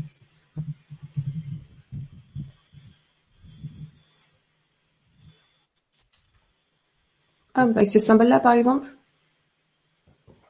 L'écran. Non, c'est pas si, ça. Je clique dessus, ouais. Celui-là, mais là, oui, on voit bien les deux serpents, donc ça représente bien Ishtar, ça y a pas de souci. C'est pas ce symbole-là. Moi, la photo que j'avais vue, il y a Zachariah Sitchin à côté, juste, il est là en train de montrer les, les dessins. Alors attends, hop. Donc je vais te laisser, euh, je vais peut-être laisser te regarder de ton côté euh, pour retrouver en fait, on voit vraiment les croix de Hank en haut sur ce dessin-là et tu vois, je l'ai pas. On aurait dû le prévoir. Excuse-nous Cathy, on aurait dû le prévoir. Mais comme je voulais pas faire tous les symboles et ça faisait partie des symboles que je voulais montrer justement. Et euh, à un moment donné, j'ai dit bon, mais non, laisse tomber. Et en fait, il y a eu beaucoup, beaucoup de questions là-dessus, donc c'est dommage euh, pour le coup pour ce soir. Bah, tu, tu nous, tu nous gardes ça de côté. Euh, on aura bien l'occasion d'en reparler. Au pire, je la posterai sur ma page. Euh, cette image, c'est, c'est, bah, elle est vraiment très euh, très significative. D'ailleurs, je pense que celle-là, dans sa main, sa main elle a une genre de boucle avec un truc, ça peut ressembler aussi euh, à, la, à, au Hank, mais il faudrait que je retrouve l'image exacte que j'avais. Ok. Alors on, on enchaîne, on, va bientôt terminer, mais il y a, y a, encore quelques questions qui ont été beaucoup likées. Finalement, il y en aurait beaucoup qui ont été prises dans celles qui sont beaucoup likées. On pourra pas trop prendre le temps de faire les questions au hasard. Il y a Laetitia qui nous dit au fait, Cyriliel, quand pourras-tu nous parler des lettres de feu? Je ne trouve pas grand-chose sur le sujet. Je suis sûre que tu cartonnes sur le sujet. Alors, mhm. merci d'avance, Laetitia. je vais mettre la, la réponse de, de, de, de politicien. euh, pour arriver, en fait, dans mon développement, c'est vrai que les gens qui me découvrent tout de suite, ils doivent dire mais c'est qui ce gars, d'où il sort, j'en conviens. Mais les gens qui suivent depuis le départ, vous avez vu quand même, il y a une logique dans mon développement. D'accord, je suis parti de A et je vais jusqu'à Z. Les gens qui prennent en cours, mais désolé, il va falloir retourner à A. Mais euh, mais pour expliquer X, Y, Z, je suis obligé d'expliquer A, B, C. Pour arriver aux lettres de feu, tu vois, j'ai commencé à parler des, on commence à parler des symboles, on commence à parler de toutes ces choses-là. Si tu veux, Laetitia, tu sais où me trouver. Hein. On en parlera. Je te ferai un petit truc euh, condensé, mais c'est très très long. Hein. Il faut vraiment expliquer ça et, il faut se remettre dans le contexte parce que là, c'est dans un contexte même qui est un peu différent du mien. Bah, on, a toute l'année scolaire. On est on est bien tranquille, Laetitia. Voilà, tranquille, on avance. Titi ensuite qui nous dit à, bonsoir à tous. Que pensez-vous du symbole de la fleur de vie? Et il y avait une autre personne qui en parlait, c'est Manu, qui nous dit, qui nous disait aussi bonsoir Nora et Cyriliel, un plaisir d'être parmi vous. Premier direct pour moi, belle synchronicité. Peut-on parler un peu de la fleur de vie, sa résonance, son énergie et son action sur nous? Merci, bonne soirée Manu. Donc... Justement, j'avais fait tout un développement sur la fleur de vie, je l'ai sorti aussi ce soir. Effectivement, mais, mais c'est, c'est, c'est la même chose en fait. En fait, je l'avais mis dans les symboles du départ, les symboles de la vie, comment il justement il il, euh, il se ouais, on l'a vu sur la première image que tu as partagée, il y avait donc la fleur de vie. J'avais, j'avais tout un développement aussi par rapport à ça et qui se rapproche énormément d'ailleurs euh, de ce qu'on euh, de ce qu'on peut faire euh, du côté qu'on a fait un petit peu de numérologie avec les neuf cycles et, ces choses-là. Donc euh, c'est sûr que voilà la fleur de vie, donc euh, l'activation de d'abord des quatre pétales, des six pétales et ensuite toute cette activation-là. Ça aussi, il faudrait énormément de temps pour en parler. Juste pour vous dire que cette fleur de vie, on la retrouve sur des bâtiments un peu partout dans le monde et la façon dont elle est gravée dans la roche, ils étaient supposés avoir à l'époque. Ok, donc ça c'est déjà euh, intéressant. Ensuite, elle représente énormément de choses symboliquement. On pourrait, euh, c'est une carte des soleils aussi, une carte des soleils qui donne la vie. Ah, c'est-à-dire que si vous prenez tous les petits points là, en fait, que vous le placez dans un quadron de l'univers, vous allez avoir comme une carte, d'accord, du réseau d'étoiles qui peuvent ensemencer une planète. Ça, c'est info. Elle porte bien son nom. Hein. Oui, complètement. Et on en avait parlé dans Il était une fois le monde, justement. Que cette, euh, ce symbole a aussi représenté une carte dans le ciel. Mais ça, c'est vraiment la manifestation euh, de toute chose dans l'univers. Ouais, merci beaucoup. Merci pour cette question. On passe à Juliette qui nous dit bonsoir. Comment neutraliser l'influence d'un symbole évolutif? Exemple logo de certaines marques. Merci Juliette. Et ça a été partagé de différentes façons. Très bonne question. La première, c'est déjà avoir conscience de ce que veut dire le logo. À la seconde où vous le regardez, vous avez conscience de ce qu'il veut dire, il a perdu 50% de son influence sur vous. Parce que vous avez coupé, vous avez coupé, en fait, vous avez créé, en fait, un pont entre l'effet sur votre inconscient et votre conscient. C'est-à-dire, vous avez créé un pont, en fait, le logo, justement, évolutif, a un effet sur votre inconscient et votre subconscient qui ont été encodés dans notre dans la mémoire de l'humain depuis des milliers d'années, hein, comme on vous l'a montré, et même avant. Hein. Donc effectivement, quand vous voyez ce logo, même s'il est sur une marque de, je sais pas moi, de de sac de sport, boum, tout de suite, il va aller chercher quelque chose dans votre ADN. Il va aller chercher quelque chose dans ce qui est encodé en vous. Hein. Donc forcément, si vous avez conscience de ce qu'il veut dire, vous créez un pont entre l'inconscient et le conscient, donc vous coupez l'effet qu'il a sur votre inconscient et votre subconscient. Mais encore faut-il savoir ce que veut dire le, symbole. Encore une fois, la clé, c'est le savoir. Dernière question. Oui. Dernière question d'Isabelle. Peut-on trouver, euh, peut-on trouver son symbole propre, son propre symbole? Effectivement. Effectivement. Et, et c'est pour ça que quand les gens me demandent leur nom d'ange, en fait, c'est ce que je fais. Je rentre dans les lettres leur énergie. Mais ça aurait pu très, j'aurais pu très bien juste faire un dessin. Je lui fais un coucou, elle s'appelle Dorothée, quelqu'un qui a fait de l'art thérapie. Ok, elle a dessiné en art thérapie ben, ce qu'elle ressentait à ce moment-là. Et donc elle a dessiné son nom au milieu d'un éclat de lumière. Ok, et quand j'ai descendu son énergie dans les lettres, ça voulait dire éclat de lumière. Donc en fait, son dessin symbolisait encore mieux que le nom que j'allais pu lui donner en hébreu ou en sanskrit ou je sais pas en quelle langue symbolique on peut sortir on peut sortir ce genre d'énergie. Mais elle avait à part l'art, par le dessin, elle avait déjà trouvé son symbole, ce qu'il a représenté en fait. Donc et c'est ce que je dis toujours aux gens, arrêtez de me demander votre nom d'ange là comme ça, comme si c'était un nom de baptême ou un truc. Euh, voilà, c'est votre énergie, c'est ce que vous êtes, c'est votre verbe.